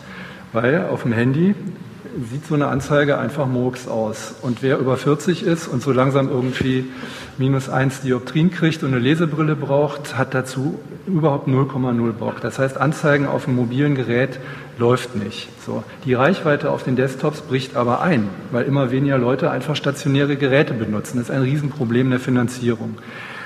Es gibt aber ähm, also beispielsweise äh, in, in Washington ähm, Politico, also das ist eine Ausgründung eigentlich von Journalisten der Washington Post und der New York Times, die irgendwann die Schnauze voll hatten und gesagt haben, wir konzentrieren uns auf das, was wir am besten können und das ist politische Berichterstattung aus Washington. So. Und dann haben die mit ein paar Leuten angefangen und die haben das so klasse gemacht und auch so exklusiv gemacht, dass immer mehr Menschen, die im politischen Washington unterwegs waren, nur noch das gelesen haben. Es gibt einen, Newsletter, äh, Playbook heißt der, von Mick Allen. Ähm, der kommt jeden Morgen um sechs oder sowas verschickt er den an 100.000 Leute in Washington. Die Leute gieren danach. Alle, die irgendwas mit der Politik in Washington zu tun haben, sitzen morgens im Bett, der Wecker klingelt, das erste ist Playbook lesen. Bin ich da drin? Habe ich was verpasst? Und so. Und das lässt sich natürlich perfekt vermarkten. Ja, dafür gibt's richtig Geld. Und da musst du nicht sagen, Leser, gib mir Geld, sondern du musst sagen, Anzeigenkunde, hier hast du die Leute, die du erreichen willst haben es natürlich einfacher, weil der, der amerikanische Markt wesentlich größerer ist, ne? zum Beispiel als der deutsche. Also Washington ist kleiner als Berlin. Ja. ja, aber es gibt mehr Amerikaner, sagen wir mal so. Aber es ist, aber sie machen ja ähnliches. Und viel mehr tote Zeitungen, das ja. gibt es da auch. Ja. ja, das stimmt. Noch weitere Fragen? Vielleicht, ja. Ähm, ich habe eigentlich so grundsätzliche Fragen. Ähm, also wenn man aus einem Land kommt, äh, in dem halt, in dem man halt keinen freien Journalismus erleben darf, äh, wie bei mir der Fall in Syrien, äh, wo ich unter anderem aufgewachsen bin, betrachtet man die deutsche Journalismusszene irgendwie ganz anders. Und dabei stört mich manchmal, und ich glaube, das haben Sie mal gesagt, so diese Zeitung oder diese Zeitschrift hat ihre Leser, beziehungsweise diese Leser haben ihre Zeitung oder ihre Zeitschriften, ihre Newspaper. Und da frage ich mich, kann ein Journalist seine Leser identifizieren? Und wenn er das kann, was bedeutet das? Ähm, wie kann er wissen, von wem er gelesen wird und von wem nicht? Und was heißt das? Also was ist er dann als Journalist? Wie sieht man ihn? Und was beansprucht er? Ähm, seine Leser zufriedenzustellen? Äh, so eine bequeme Welt irgendwie sich äh, irgendwie den vorzustellen, äh, sie davon zu schonen, sich mit gewissen Themen zu konfrontieren beziehungsweise mit gewissen Meinungen und Ansichten. Frage, das wäre eine Frage an den ähm, Zeitungsmann, oder? Oder beide? Also ich bin an beide Antworten interessiert. Okay. Und, äh, oder ist der Anspruch eines Journalisten, eines freien Journalisten, äh, seine Leser zu, herauszufordern, äh, zu verfremden, indem man den andere Meinungen anbietet? Und wenn ich noch was sagen darf, ähm, in 2010 haben wir in Syrien äh, den Damazener Frühling erlebt wo halt eine oppositionelle politische Bewegung war, wovon die ganze Welt gar nicht irgendwie äh, erfahren hat. Und da habe ich eine verbotene Zeitschrift gelesen, die mein Vater irgendwie nach Hause geschmuggelt hat. Ähm, und da war ich halt krass depressiv. So, was passiert denn in Damaskus? Da werden Leute geschossen. Und da habe ich meine Nachbarn, also meine Freundin erzählt, ey, das ist voll krass in Syrien. Da wird man, da, da, da schießt das Regime auf die Menschen. Und ich so, nein, nein, nein. Lies nicht die Zeitschriften. Lies, lies, lese einfach die Zeitschriften des Regimes. Die machen dich glücklich. Die anderen machen dich traurig. Und das ist halt die Frage. Will man einfach seine Leser beibehalten, indem man die immer zufriedenstellen muss? Ist das der Anspruch des Journalismus? Vielleicht erstmal dann trotzdem Herrn Marold vielleicht zuerst. Genau, danke. Also erstmal die Frage, wer sind die Leser und was kriegt man raus, was die wollen? Habe ich ja vorhin schon mal angerissen. Da gibt es natürlich Umfragen immer wieder. Äh, dennoch hundertprozentig sicher kann, kann man sich nicht sein. Die Kunst ist, glaube ich, einerseits sich frei davon zu machen, welche Erwartungen hat der Leser und andererseits nicht völlig an den Lesern vorbeizuschreiben. Ich glaube, die Situation ist völlig anders. Ähm, als äh, Sie die beschreiben, was das Thema Meinung betrifft. Also Meinung ist zum Beispiel auch etwas, für das kein Mensch äh, auch nur irgendeinen Cent äh, auf irgendeiner Website ausgeben würde. Meinungen gibt's von jedem und überall. Äh, und was unsere Leser betrifft, ich habe das eben ja auch schon beschrieben, ähm, die sind sehr unterschiedlich und es gibt bei uns Journalisten, die fordern äh, mit ihren Beiträgen den Protest gerne auch mal heraus. Also Harald Martenstein beispielsweise ähm, sucht sich seine Themen schon danach aus, wo der vermutete Mainstream äh, liegt und überlegt sich, wie kann ich meine Meinung vertreten, die anders ist. Äh, Malte Lehming ist auch ein Beispiel äh, bei uns, der genau so immer wieder überlegt, ich, ich versuche jetzt mal quer zu denken gegen den Mainstream und zu argumentieren. Daraus entsteht eine interessante Auseinandersetzung. Es gibt immer Leser, die deswegen kündigen, weil sie, weil sie dann sofort sagen, also eine solche Meinung ihrer, in meiner Zeitung, das ist das Letzte. Damit muss man dann leider, ähm, oder muss man auch dem Leser leider sagen, müssen beide Seiten leben. Das ist dann so. Ja. Aber natürlich wissen wir schon, unsere Zeitung liegt auch bei Familien auf dem Frühstückstisch. Deswegen sind bestimmte Bilder bei uns zum Beispiel, ähm, werden wir nicht drucken, obwohl man sagen könnte, gehört auch zur Wahrheit beispielsweise eines Krieges dazu. Das ist ein beliebtes Thema. Welche Bilder eines Krieges druckt man in einer Zeitung? Ja, die unterdrücken wir zum Teil, äh, aber nicht aus Gründen der Politik, sondern einfach aus Gründen der Ästhetik oder auch der Zumutbarkeit. Ansonsten ist die Frage, wer ist der Leser? Ähm, fast nicht zu beantworten, oder was will der oder die Leserin fast nicht zu beantworten. Manchmal das eine und am nächsten Tag genau das Gegenteil. Online, äh, vor Online kann man, kann man sagen, dass man immer besser weiß, wer der Leser ist oder wer der Zuschauer ist. Ähm, das habe ich, also kann ich auf YouTube zum Beispiel dank der Analytics immer super herausfinden, äh, wer jetzt dieses Video von wie alt bis wie alt, wie lange geguckt hat, von welcher Stelle, von welcher Stelle nicht mehr, welche Werbung geklickt wurde oder nicht. Äh, das kann ich alles ausnutzen, nur habe ich mir seit anderthalb Jahren äh, immer das Prinzip gesetzt, das ignoriere ich völlig. Mir ist wirklich äh, scheißegal, ob das jetzt eigentlich eine Sendung ist, die nur 13- bis 19-jährige Mädchen gucken oder doch heimlich 50- bis 59-jährige Männer. Äh, es ist mir einfach wurscht. Ich meine, es wird, es wird dem Format gerne unterstellt, dass es quasi ein Format für junge Menschen ist. Äh, das weiß ich gar nicht. Das möchte ich auch gar nicht rausfinden, weil am Ende habe ich die Erfahrung gemacht, das ist der beste Weg, den man gehen kann als Journalist, äh, gerade wenn man frei ist und äh, nur auf sich vertrauen kann, ist, äh, dass ich die Geschichten erzähle und die Folgen drehe und äh, die Artikel schreibe, die ich wichtig finde. Darum schätzt man mich als Journalist, weil ich äh, es vielleicht besonders gut kann, die wichtigen von den unwichtigen Geschichten zu trennen und zu erzählen.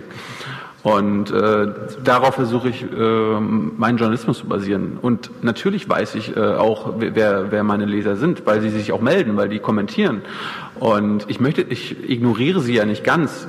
Ich äh, zum Beispiel bei sehr, sehr vielen Folgen, die wir drehen, frage ich im Vornherein nach, welche Fragen Sie haben. Also ich, hab, ich rede jetzt mit dem Sprecher der israelischen Armee. Habt ihr irgendwelche Fragen? Habt ihr naive Fragen, die, die ihr euch stellt? Und dann, stellt, dann drehen wir eine Folge und stellen genau diese Fragen. Also keine, Unver keine Verfremdung, sondern genau diese Fragen. Dann wurden die gestellt. Wir haben, wir haben, wir haben das mit einbezogen die, und die, es ist meistens eine super Ergänzung zu den Folgen, die wir selbst drehen. Äh, und ich muss aber ganz ehrlich sagen, im Nachhinein, also was, was quasi danach kommt, also was, was äh, bei tagesspiegel.de quasi der Artikel wäre und was danach dann die Kommentare und so weiter sind, das interessiert mich fast gar nicht. Also wie die Reaktionen darauf sind, sondern ich möchte eher die Leute im Vornherein vielleicht einbeziehen und gucken, welche, welche Fragen sie auch haben und mich interessieren ihre Meinung halt nicht, weil, wie gesagt, Meinung hat jeder. Lorenz Marat wollte noch was ergänzen. Ja, nur zwei kurze Ergänzungen dazu. Es gibt eine Ausnahme, also wir, wir tracken natürlich auch, was, was die Leser lesen und auch bis wohin sie lesen. Es gibt ja auch für gedruckte Zeitungen Instrumente, wo man das feststellen kann, an welchen Stellen Leser aussteigen. Ähm, nur ehrlich gesagt, das, das benutze ich nur für eine Binnenkommunikation mit Redakteuren. Also wenn ich dem sagen kann, dein Text wird einfach nie gelesen, deine Kolumne, ja, oder die wird immer nur bis zum Ende des ersten Absatzes gelesen, dann interessiert mich das sehr wohl, was die wollen, weil dann sage ich, dann müssen wir dringend was ändern. Die FAS beispielsweise hat aus diesem Grund komplett alle Kurzmeldungen aus dem Politikteil geschmissen. Hm. Ja. Und diese ganzen äh, Kolumnen wie Exerzitien und sowas hat kein Schwein gelesen. Die haben das Reader-Scan-Verfahren gemacht und haben festgestellt, null. Ja, rausgeschmissen, komplett rausgeschmissen. Aber ähm, du hast mal was angesprochen, was wirklich gefährlich ist. Ich weiß, was die Leser, weil ich weiß, was sie kommentieren. Das ist der größte Irrtum äh, im Online-Journalismus, dem auch bei uns immer wieder Leute erliegen. Ich schreibe einen Text, ich kriege 100 Kommentare und 80 Prozent davon sind negativ. Heißt nicht im entferntesten, dass 80 Prozent meiner Leser diesen Text scheiße finden oder was dagegen meinen, sondern ich muss mir das immer wieder vor Augen führen. Ich weiß es wirklich nicht. Es gibt zwar immer mehr Instrumente, um rauszukriegen, ähm, über diese ganzen Verknüpfungen beschäftigen sich Verlage erst seit kurzem wirklich mit. Das machen die großen Google ist, ist Geschäftsmodell, die, durch die Verknüpfungen rauszukriegen, wer steckt dahinter, hinter einer IP-Adresse. Aber das ist eben auch immer nur eine Vermutung, ob das tatsächlich die 35-jährige Frau ist, nur weil unter dieser IP-Adresse ein paar Schuhe bestellt wurden. Ähm, das äh, muss längst nicht sein. Ich habe monatelang irgendwie Reklame von Zalando gekriegt, weil ich mal äh, was verschenkt habe. Ähm, da kann man sich ordentlich irren. Darum, darum, das, darum plädieren wir darauf, das zu ignorieren. Noch ein paar Fragen. Hier vorne war schon länger, der sich gemeldet hat. Da brauchen wir noch welche. Die nehmen wir auch noch. Aber ich habe keine gesehen. Ähm, ja, ich wollte fragen, Sie haben bestimmt die FAZ-Debatte verfolgt ähm, zum Zeitungssterben in eigener Sache. Ich weiß nicht, haben Sie beide die gelesen? Ähm, da wollte ich wissen, was Sie dazu sagen, weil ähm, irgendwie wenig, also es kam ja viel Kritik, aber eigentlich an der positiven Vision, die dieser Artikel dann so ausgeworfen hat, kam eigentlich die wenigste Kritik. Und das fand ich eigentlich am herausstechendsten, was da gesagt wurde. Also ich, ich kann kurz zitieren. Ähm, äh, einige Verleger setzen explizit auf einen Journalismus, der sich nicht mehr so stark an den Institutionen wie den Parteien, der Kirche oder den Gewerkschaften abarbeitet. Ja, genau. Wollte ich fragen, was Sie da so zugesagt haben zu der ganzen Debatte, in welche Richtung die gelaufen ist, ob das in die richtige Richtung gelaufen ist. Also zum einen fand ich, finde ich jetzt, jetzt finde ich zweierlei Sachen kurios. Bisher fand ich nur kurios, äh, dass die äh, FAS das Thema auch entdeckt hat. Ähm, und jetzt finde ich auch noch kurios, dass bei Ihnen der Eindruck entstanden ist, dass dadurch eine Debatte entstanden ist. Ähm, weil eigentlich stand in diesem Beitrag nur das drin, was in den letzten zehn Jahren sich so an Wissen über die, das veränderte Leseverhalten und äh, veränderte Anforderungen an den Journalismus äh, längst herausgestellt hat. Ja, also dass der eine Redakteur äh, im Jahr 2014 also feststellt, dass jüngere Leute äh, nicht mehr so gerne gedruckte Zeitungen lesen, ähm, fand ich jetzt irgendwie für den Anspruch, ich fülle mal 400 Seiten von drei Leuten, doch ein bisschen vermessen. Ja. Also ich unterstelle zwar, dass die sich... Bitte? Das ist der neue Journalismus. Ja. Also, hintergründig.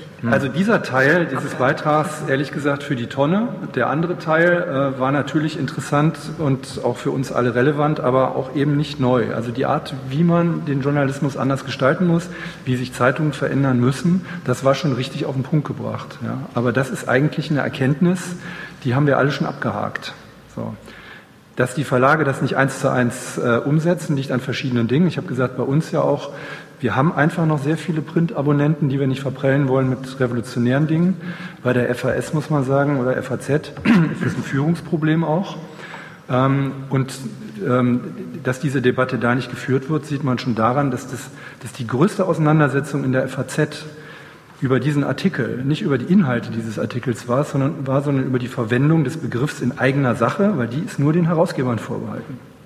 Äh, Liegt es aber vielleicht auch ein bisschen daran, dass die FAZ ja einen Verlag hat, der wirklich nur mit Journalismus Geld verdient? Denn es gibt ja andere Verlage, ja die schon längst äh, ohne Journalismus Geld verdienen. Also der Springer Verlag verdient ja nicht unbedingt mit Journalismus Geld. Ist das so ein Verlag? ja, das ist eine Frage. Aber also die FAZ macht seit vielen Jahren relativ erfolgreich auch Kongresse und solche Nein, das ist richtig. Ich meine also, nur, dass sie anders aufgestellt sind als andere Verlage. Also die FAZ hat keine, ähm, das stimmt, äh, keine Portale, auf denen nicht journalistische Dinge stattfinden. Das hat Springer sehr viel, das haben andere nicht. Ja. Holzbrink auch.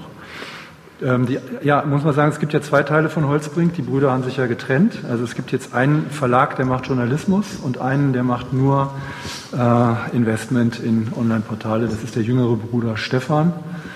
Und der alte. Der hat sie ja verkauft. Der alte, genau, der, der jüngere hat uns verkauft an den alten, der jetzt hier wieder so richtigen, echten Journalismus macht. Aber äh, ich, ich habe den Artikel jetzt nicht gelesen, aber ich meine, das ist, glaube ich, nicht mehr von Hand zu weisen, dass die Tageszeitungen sterben werden, in dem Sinne, dass es also ich hatte den Eindruck, dass der Artikel erschienen ist, weil die FAZ einfach auch so schlechte Zahlen schreibt. Also, oder? Ja, aber die, die FAZ, muss man ja auch wissen, die kann sich noch leisten, äh, jede, also ein paar Jahre lang äh, schlechte Zahlen zu schreiben. Die haben noch einen gewissen äh, äh, Reserve in der Hinterhand.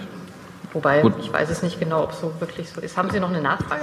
Ja, also ich wollte ja, das okay. noch mal kurz präzisieren, weil ähm, das, äh, was mich an dem Artikel so interessiert hat, war, ähm, das war ja kurz nachdem Schirmacher tot war, also weiß ich nicht, zwei Monate.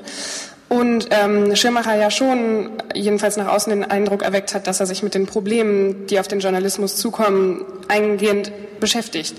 So, und ähm, das, was die äh, FAS-Leute da in, als, positive, ähm, als positiven Ausblick genommen haben, ist eigentlich das, was man so als Horrorvision sich vorstellt. So, es wird weniger scharf, es wird weniger, ähm, es wird mehr Marketing.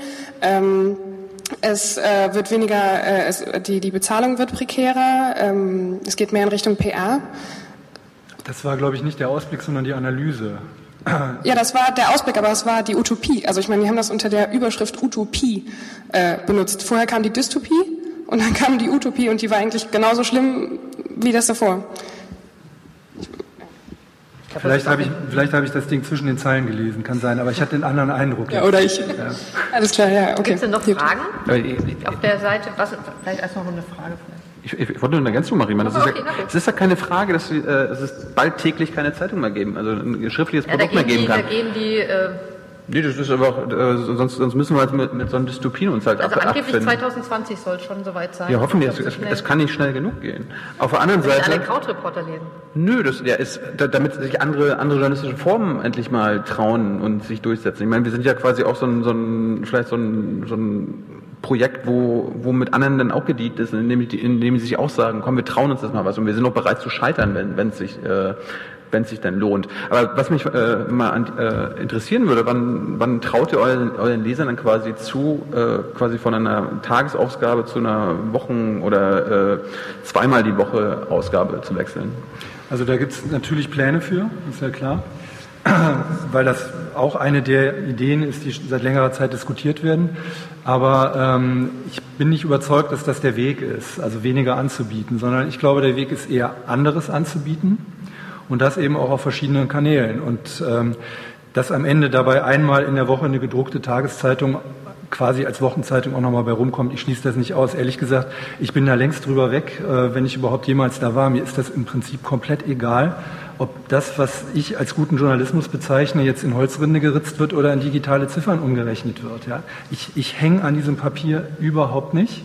Äh, aber solange es Menschen gibt, die daran hängen, und das gibt es, werden wir das auch auf Papier anbieten. Und wenn die das nicht mehr wollen, dann eben nicht mehr. Ja? Also ich, ich bin total für eine Entideologisierung dieser Frage Papier oder digital, weil ich glaube, daran hängt es nicht. Viel wichtiger ist die Frage, wie kriegen wir es hin, dass die Leute verstehen, was guter Journalismus ist und wie kriegen wir die Verlage davon überzeugt, dass es sich lohnt, guten Journalismus zu fördern, indem man den auch mal, dem auch mal durch eine Durststrecke hilft.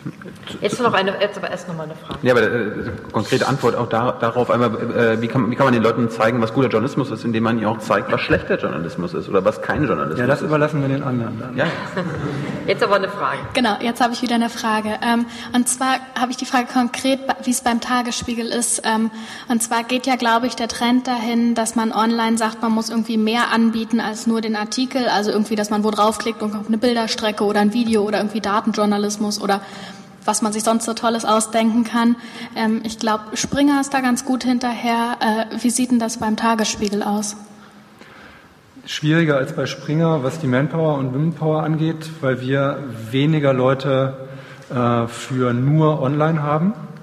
Ähm, den Schritt, da viel, viel mehr zu tun, haben wir noch nicht hingekriegt. Und den Schritt, ähm, dass die Printleute alle diese Sachen auch noch machen, halte ich nicht für grundsätzlich richtig.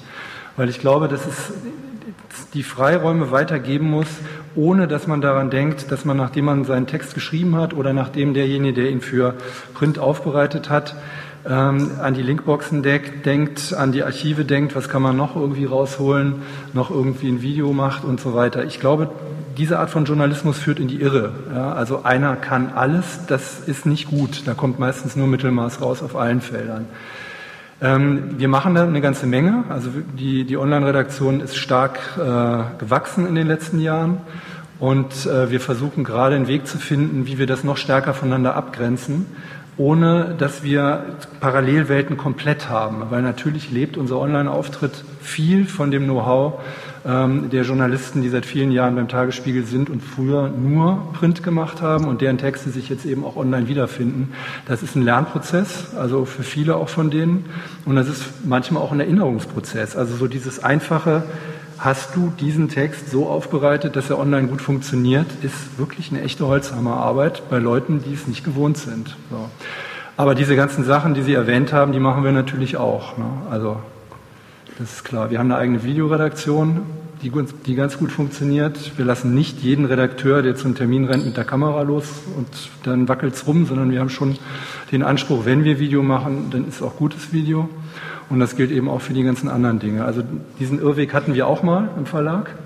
Es gab ja dieses Projekt Zoomer, ich weiß nicht, ob das irgendwem was sagt. Das war auch mal so ein, eine fixe Idee, ähm, was man irgendwie an Nachrichtenjournalismus im Netz machen kann.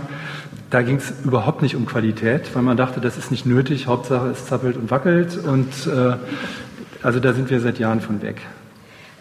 Jetzt habe ich auch noch mal eine kurz, ganz kurz eine Frage, wie ähm, vor diesem Hintergrund, wie beurteilen Sie die Entwicklung beim Spiegel, dieses Zusammenwachsen äh, oder der Versuch, Spiegel, äh, gedruckte Spiegelredaktion und Spiegel Online-Redaktion zusammenzubringen? Ich stecke da nicht drin beim Spiegel. Ich weiß nur, dass es zwei, es gibt, es gibt zwei Gefahren. Das eine ist, dass die Printredaktion weniger Luft zum Atmen kriegt, weil sie ständig mit Online-Dingen beschäftigt wird, die über das hinausgehen. Ich halte sehr viel davon, ähm, was Kurt Schnippen beispielsweise macht also äh, Geschichten nicht nur einfach aufzuschreiben, sondern auf allen denkbaren Kanälen zu versuchen zu erzählen und zu verbinden mit, äh, also multimedial zu verknüpfen. Das ist aber ein Luxus und es finanziert sich überhaupt nicht. Das heißt, das kann man ausnahmsweise machen. Man muss wirklich aufpassen, der Ressortleiter, der jetzt gesucht wird äh, vom, von Büchner, vom Chefredakteur, der alles macht, muss ein ganz besonderer Mensch sein. Also der gleichzeitig in ganz langen Wellen denkt, und in ganz kurzen. Das, das gibt es ganz wenig solche Leute und das ist eine große Gefahr. Ich sehe aber auch, dass die Alternative, nämlich dass man quasi zwei komplett getrennte Redaktionen hat, die ist nicht äh, aufrechtzuerhalten in dieser Welt. Das funktioniert nicht, weil Spiegel Online profitiert natürlich enorm von dem Know-how äh, der bisherigen Printredakteure. Dort ist ein ganz anderes Thema. Da ist nicht das Thema wie bringen wir es äh, an die Leser, sondern da ist das Thema äh, von Seiten der Printredakteure, wie verhindern wir möglichst lange, dass die immer größer gewordene Online-Redaktion genauso viel verdient wie wir, hm. weil nämlich die Printredakteure 50,5 Prozent Anteilseigner des Unternehmens sind. Ja, das, ist, das ist das Kardinalproblem und nicht die Frage, was machen wir Print und was machen wir online. Ja, aber ist das nicht dann vielleicht auch gerade die Idee für die Zukunft, dass man sagt, man hat online super schnell, super viel alles und ähm, um eben Hintergrundinformationen zu haben, die lang, langseitigen Reportagen, kauft man sich halt einmal die Woche dann irgendwie ein großes Produkt? Ja, ich bin da fest, dran, fest von überzeugt, dass das, dass das genau das ist. Das heißt, das heißt nicht, dass man nicht online auch lange Texte machen sollte. Weil also diese Behauptung, online laufen nur kurze Texte, ist total falsch. Der Nachruf, von dem ich vorhin gesprochen habe, eine Million Leser, ja, das ist ein Text von 250 Zeilen. So, das, da brauchst du schon ein bisschen für. Es läuft auch. Es kommt darauf an, dass der Text gut ist.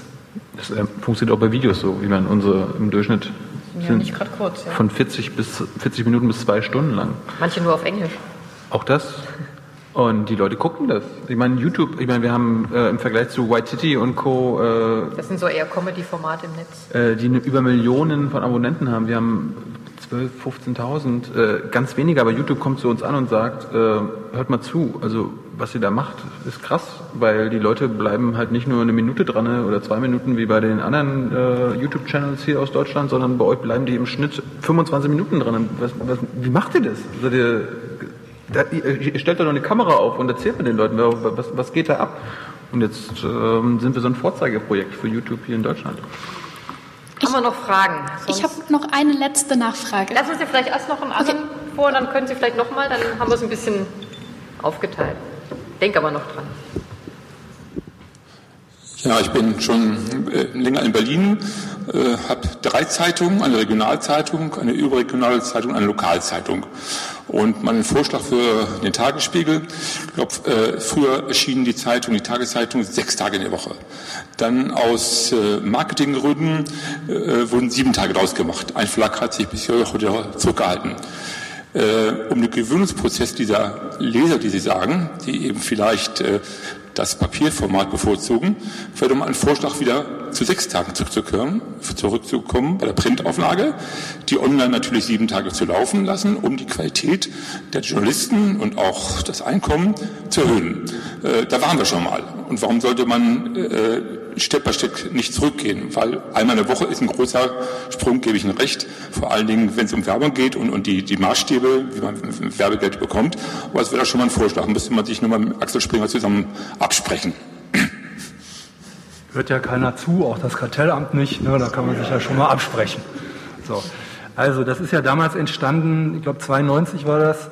Ähm, die Berliner Zeitung hatte traditionell ähm, eine Montagsausgabe und die Westberliner Zeitung, also Berliner Morgenpost und der Tagesspiegel hatten traditionell eine Sonntagsausgabe und keine Montagsausgabe. Und das war der Grund. Es war nicht Marketing, sondern es war in der Tat Lesermarkt in erster Linie. Ähm, das wird diskutiert immer wieder. Der Verlag rechnet sich dann aus, was man an Geld spart. Das funktioniert so auch ein paar Monate. Dagegen steht aber zum einen, ehrlich gesagt, ähm, man nimmt auch weniger ein auf Dauer, weil einfach ein Tag fehlt. Dann die Frage, welchen soll man denn, welchen hätten Sie denn gerne nicht mehr? Ja? Sollen wir ihn den Montag wieder wegnehmen oder den Sonntag? Aber wollen wir wirklich auf eine Sonntagszeitung verzichten? Als Journalist sage ich, nee, Klar. wirklich nicht. Das ist eine der besten, die wir haben. Sollen wir jetzt auf den Sonntag verzichten? Will ich nicht. Bitte? Sind Sie wahnsinnig? Da ist mehr Berlin drin, da ist die Wissenschaft am Wochenende drin? Nee. Also als Journalist sage ich, nö, also ich brauche das alles. Und ähm, der Verlag sagt, wir brauchen es im Grunde genommen auch. Und die Gespräche mit mm, dem Wettbewerber Morgenpost auf Verlagsebene, die werden mit Sicherheit geführt, aber aus der Tatsache, dass sich nichts getan hat, obwohl ja beide Verlage jetzt äh, schon drauf gucken müssen, können Sie auch schließen, dass es sich auf Dauer nicht lohnt. So, noch eine Frage. Dann sind Sie noch mal dran. Ja, ist jetzt auch eine ganz kurze Frage. Ich wollte nur noch wissen, wie das zahlenmäßig beim Tagesspiegel ist. Also ist es schon oder noch eins zu eins Online-Print-Redaktion oder in was für einem Verhältnis steht es? Einfach zahlenmäßig. Sie meinen die Redakteure? Ja. Naja, das Problem ist, das können Sie nicht mehr wirklich auseinanderhalten. Ja? Weil im Grunde genommen alle Redakteure für beides arbeiten und ähm, wir haben Produktionsteams, die arbeiten gezielt für Online und gezielt für Print, aber die sind relativ klein. Die Journalisten in aller Regel liefern ihre Texte ab und die Produktionsteams überlegen sich dann, das eine geht halt morgen in die Zeitung und das andere geht entweder um fünf online oder am nächsten Morgen um acht online oder sofort online. So, deswegen ist es ist eigentlich nicht mehr, äh, nicht mehr zu trennen bei uns. Und Sie können auch gar keine Tendenz sagen, was sozusagen dann vielleicht insgesamt mehr Zeit in Anspruch nimmt? Für einen einzelnen Redakteur oder? Ja. Ähm, ja. Also ich, ich kann das, das kann man wahrscheinlich nicht ausrechnen. Mein Gefühl, also ich bin jetzt bei dem Laden heute auf den Tag seit 20 Jahren äh, und wow. ich habe noch, ich habe noch Zeiten mitgekriegt, wo also wirklich sehr alte Männer mit äh, Schnitzmesserchen rumgerannt sind und Zeitungen zusammengestellt haben. Es hat sich wahnsinnig verdichtet. Als ich gekommen bin, zwei, äh, ich habe äh, 94, äh, da war 14 Uhr die erste Konferenz. So, ja, 14 Uhr die erste, dann kamen sie dann rangeschlappt und dann wurde bei den meisten erstmal die Schublade aufgemacht und irgendwie, also es ist total was an, es ist ein völlig anderer Beruf geworden in der Zeit. Es ist ganz hoch verdichtet inzwischen. Die Schichten sind ganz andere. Also damals war auch um 8 Uhr Feierabend. So, heute geht es um 6 Uhr morgens los und bis 24 Uhr sind wir besetzt. Also das ist die Kernzeit. Und wir wissen, im Grunde genommen reicht nicht. Ja, so.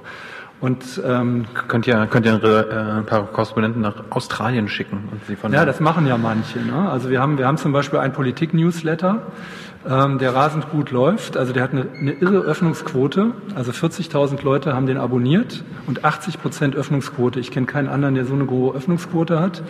Der wird morgens in, äh, in Los Angeles von irgendeinem freien Mitarbeiter fertig gemacht. Der kriegt das ganze Material, dann liest er den nochmal Korrektur, dann guckt er nochmal, hat sich was getan und der drückt auf den Knopf. So. Springer hat es auch, glaube ich, für, für online und andere auch. Da wird es aber mehr als, äh, als Incentive so gesehen, also Belohnung für gute Arbeit, darfst auch mal irgendwie einen Monat nach San Francisco.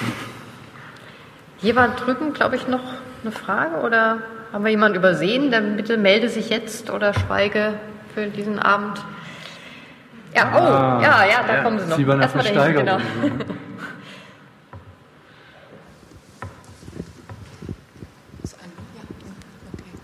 Also ich würde ganz gerne Utopie in den Raum schmeißen, weil viele Fragen sind ja schon äh, beantwortet worden.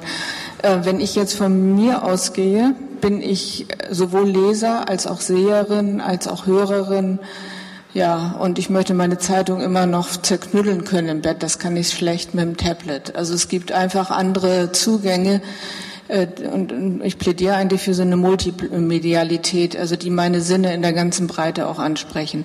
Nur wenn ich jetzt immer äh, bei verschiedenen Diskussionen mitkriege, äh, was läuft, ist es eine ungeheure Konkurrenz der verschiedenen Ebenen, also von Print zu Online, zu Hörfunk, zum Fernsehen, der für mich als Userin keinen Sinn mehr macht.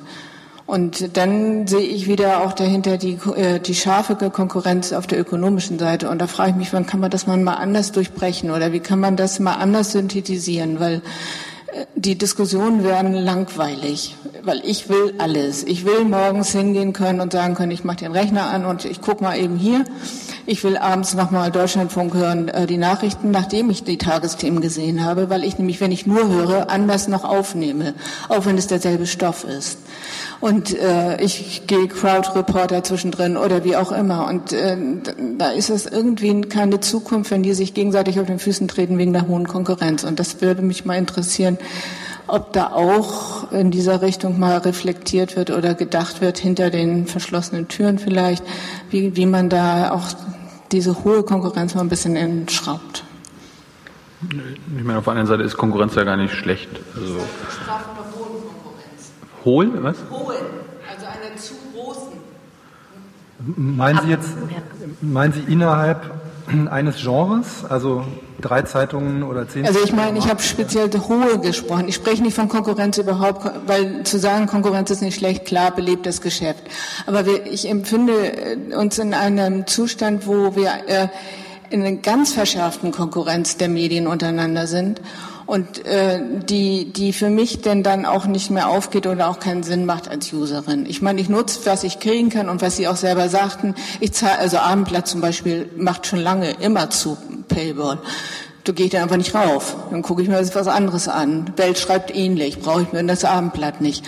Also äh, äh, und da gibt es die Konkurrenz der, der verschiedenen Medien zueinander, also sprich Fernsehen, Hörfunk, Print, Online. Und es gibt die Konkurrenz auf der ökonomischen Seite. Und beides ist mir zu streng. Also ich kann mir, warum kann der Tagesspiegel nicht auch ein Fernsehen mit anbieten und einen Hörfunk mit anbieten? Also zum Beispiel. Oder warum kann man nicht andere äh, Finanzierungsmodelle empfinden und Crowdreporter oder Crowdfunding ist ja schon ein bisschen dabei, aber das alleine reicht für mich auch nicht. Das hebelt auch die große Konkur oder hohe oder verstärkte Konkurrenz nicht aus.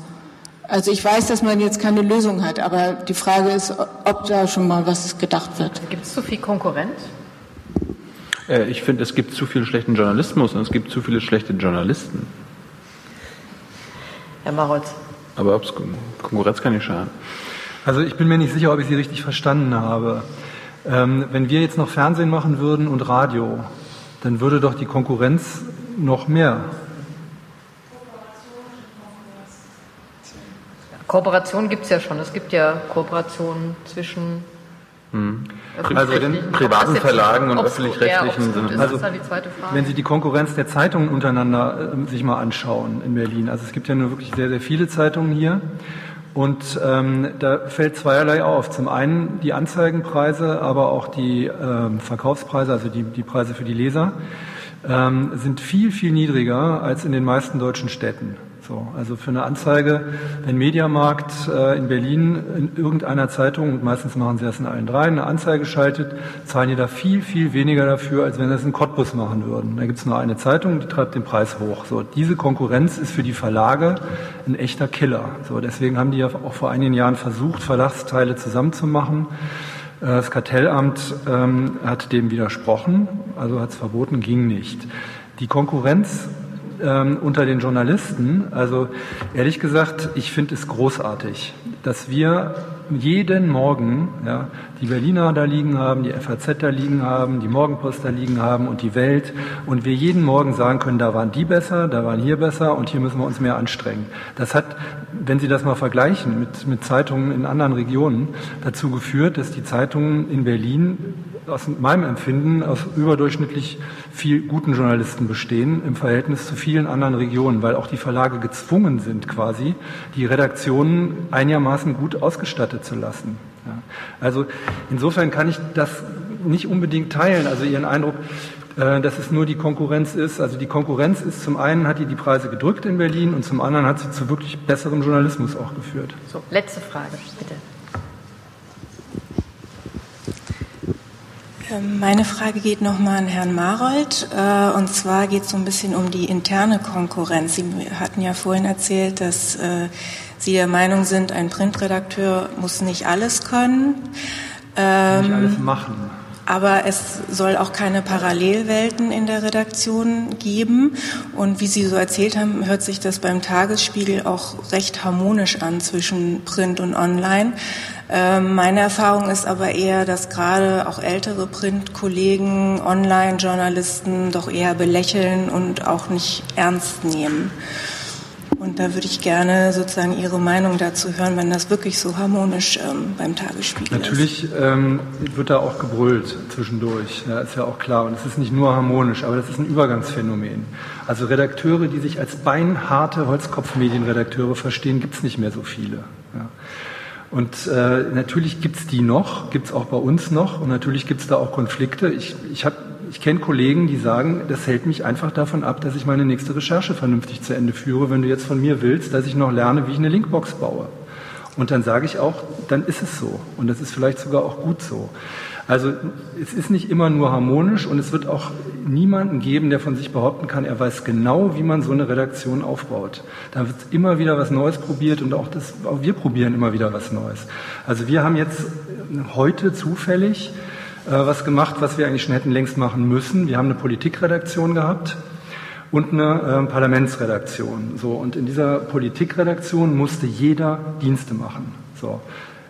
Frühdienst, Spätdienst, Online-Dienst, äh, Weltspiegeldienst, Seite 2-Dienst und so weiter und so fort. Und alle waren immer unzufrieden. Es gab immer ständig Ärger. Jetzt haben wir Folgendes gemacht. Wir haben die einfach nochmal durchgeteilt, haben die eine Hälfte dem Parlamentsbüro zugeschlagen, das jetzt das, weiß ich nicht, wahrscheinlich größte in der Stadt ist. Die machen wirklich nur noch politische Inhalte. Und die anderen sind die Speerspitze der Bewegung. Das ist jetzt unser neuer Newsroom. Da haben wir noch drei Leute dazugesetzt. Und das ist jetzt das Nadelöhr, durch das alles muss was bei uns an Texten loskommt. Das heißt, die Bedeutung dieser Truppe, ja, die früher den unbeliebten Produktionsjob gemacht haben, ist einfach gestiegen. Die haben eine neue Bedeutung gekriegt und das Büro, das die Inhalte liefert, hat sich quasi verdoppelt. So. Ist ein Experiment, kann auch sein, dass es schief geht.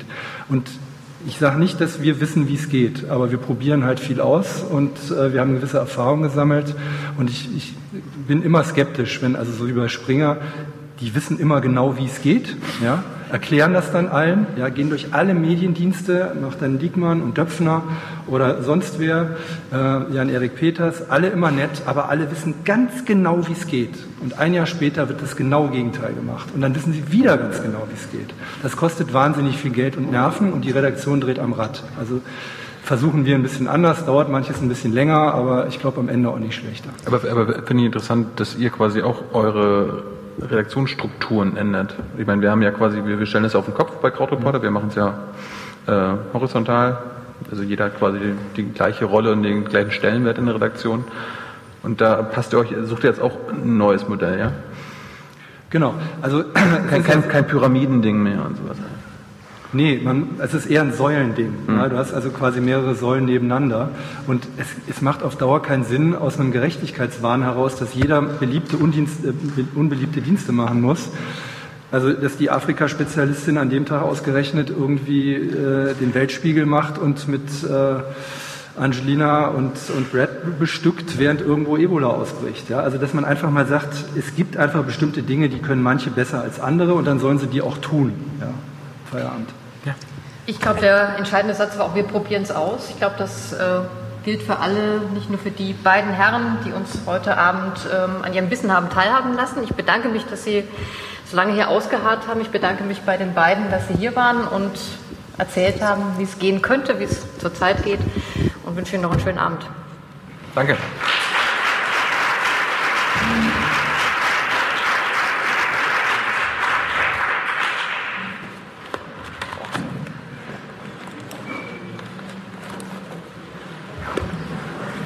Man so einen langen Tag, muss man auch noch eine Diskussion machen. Ne?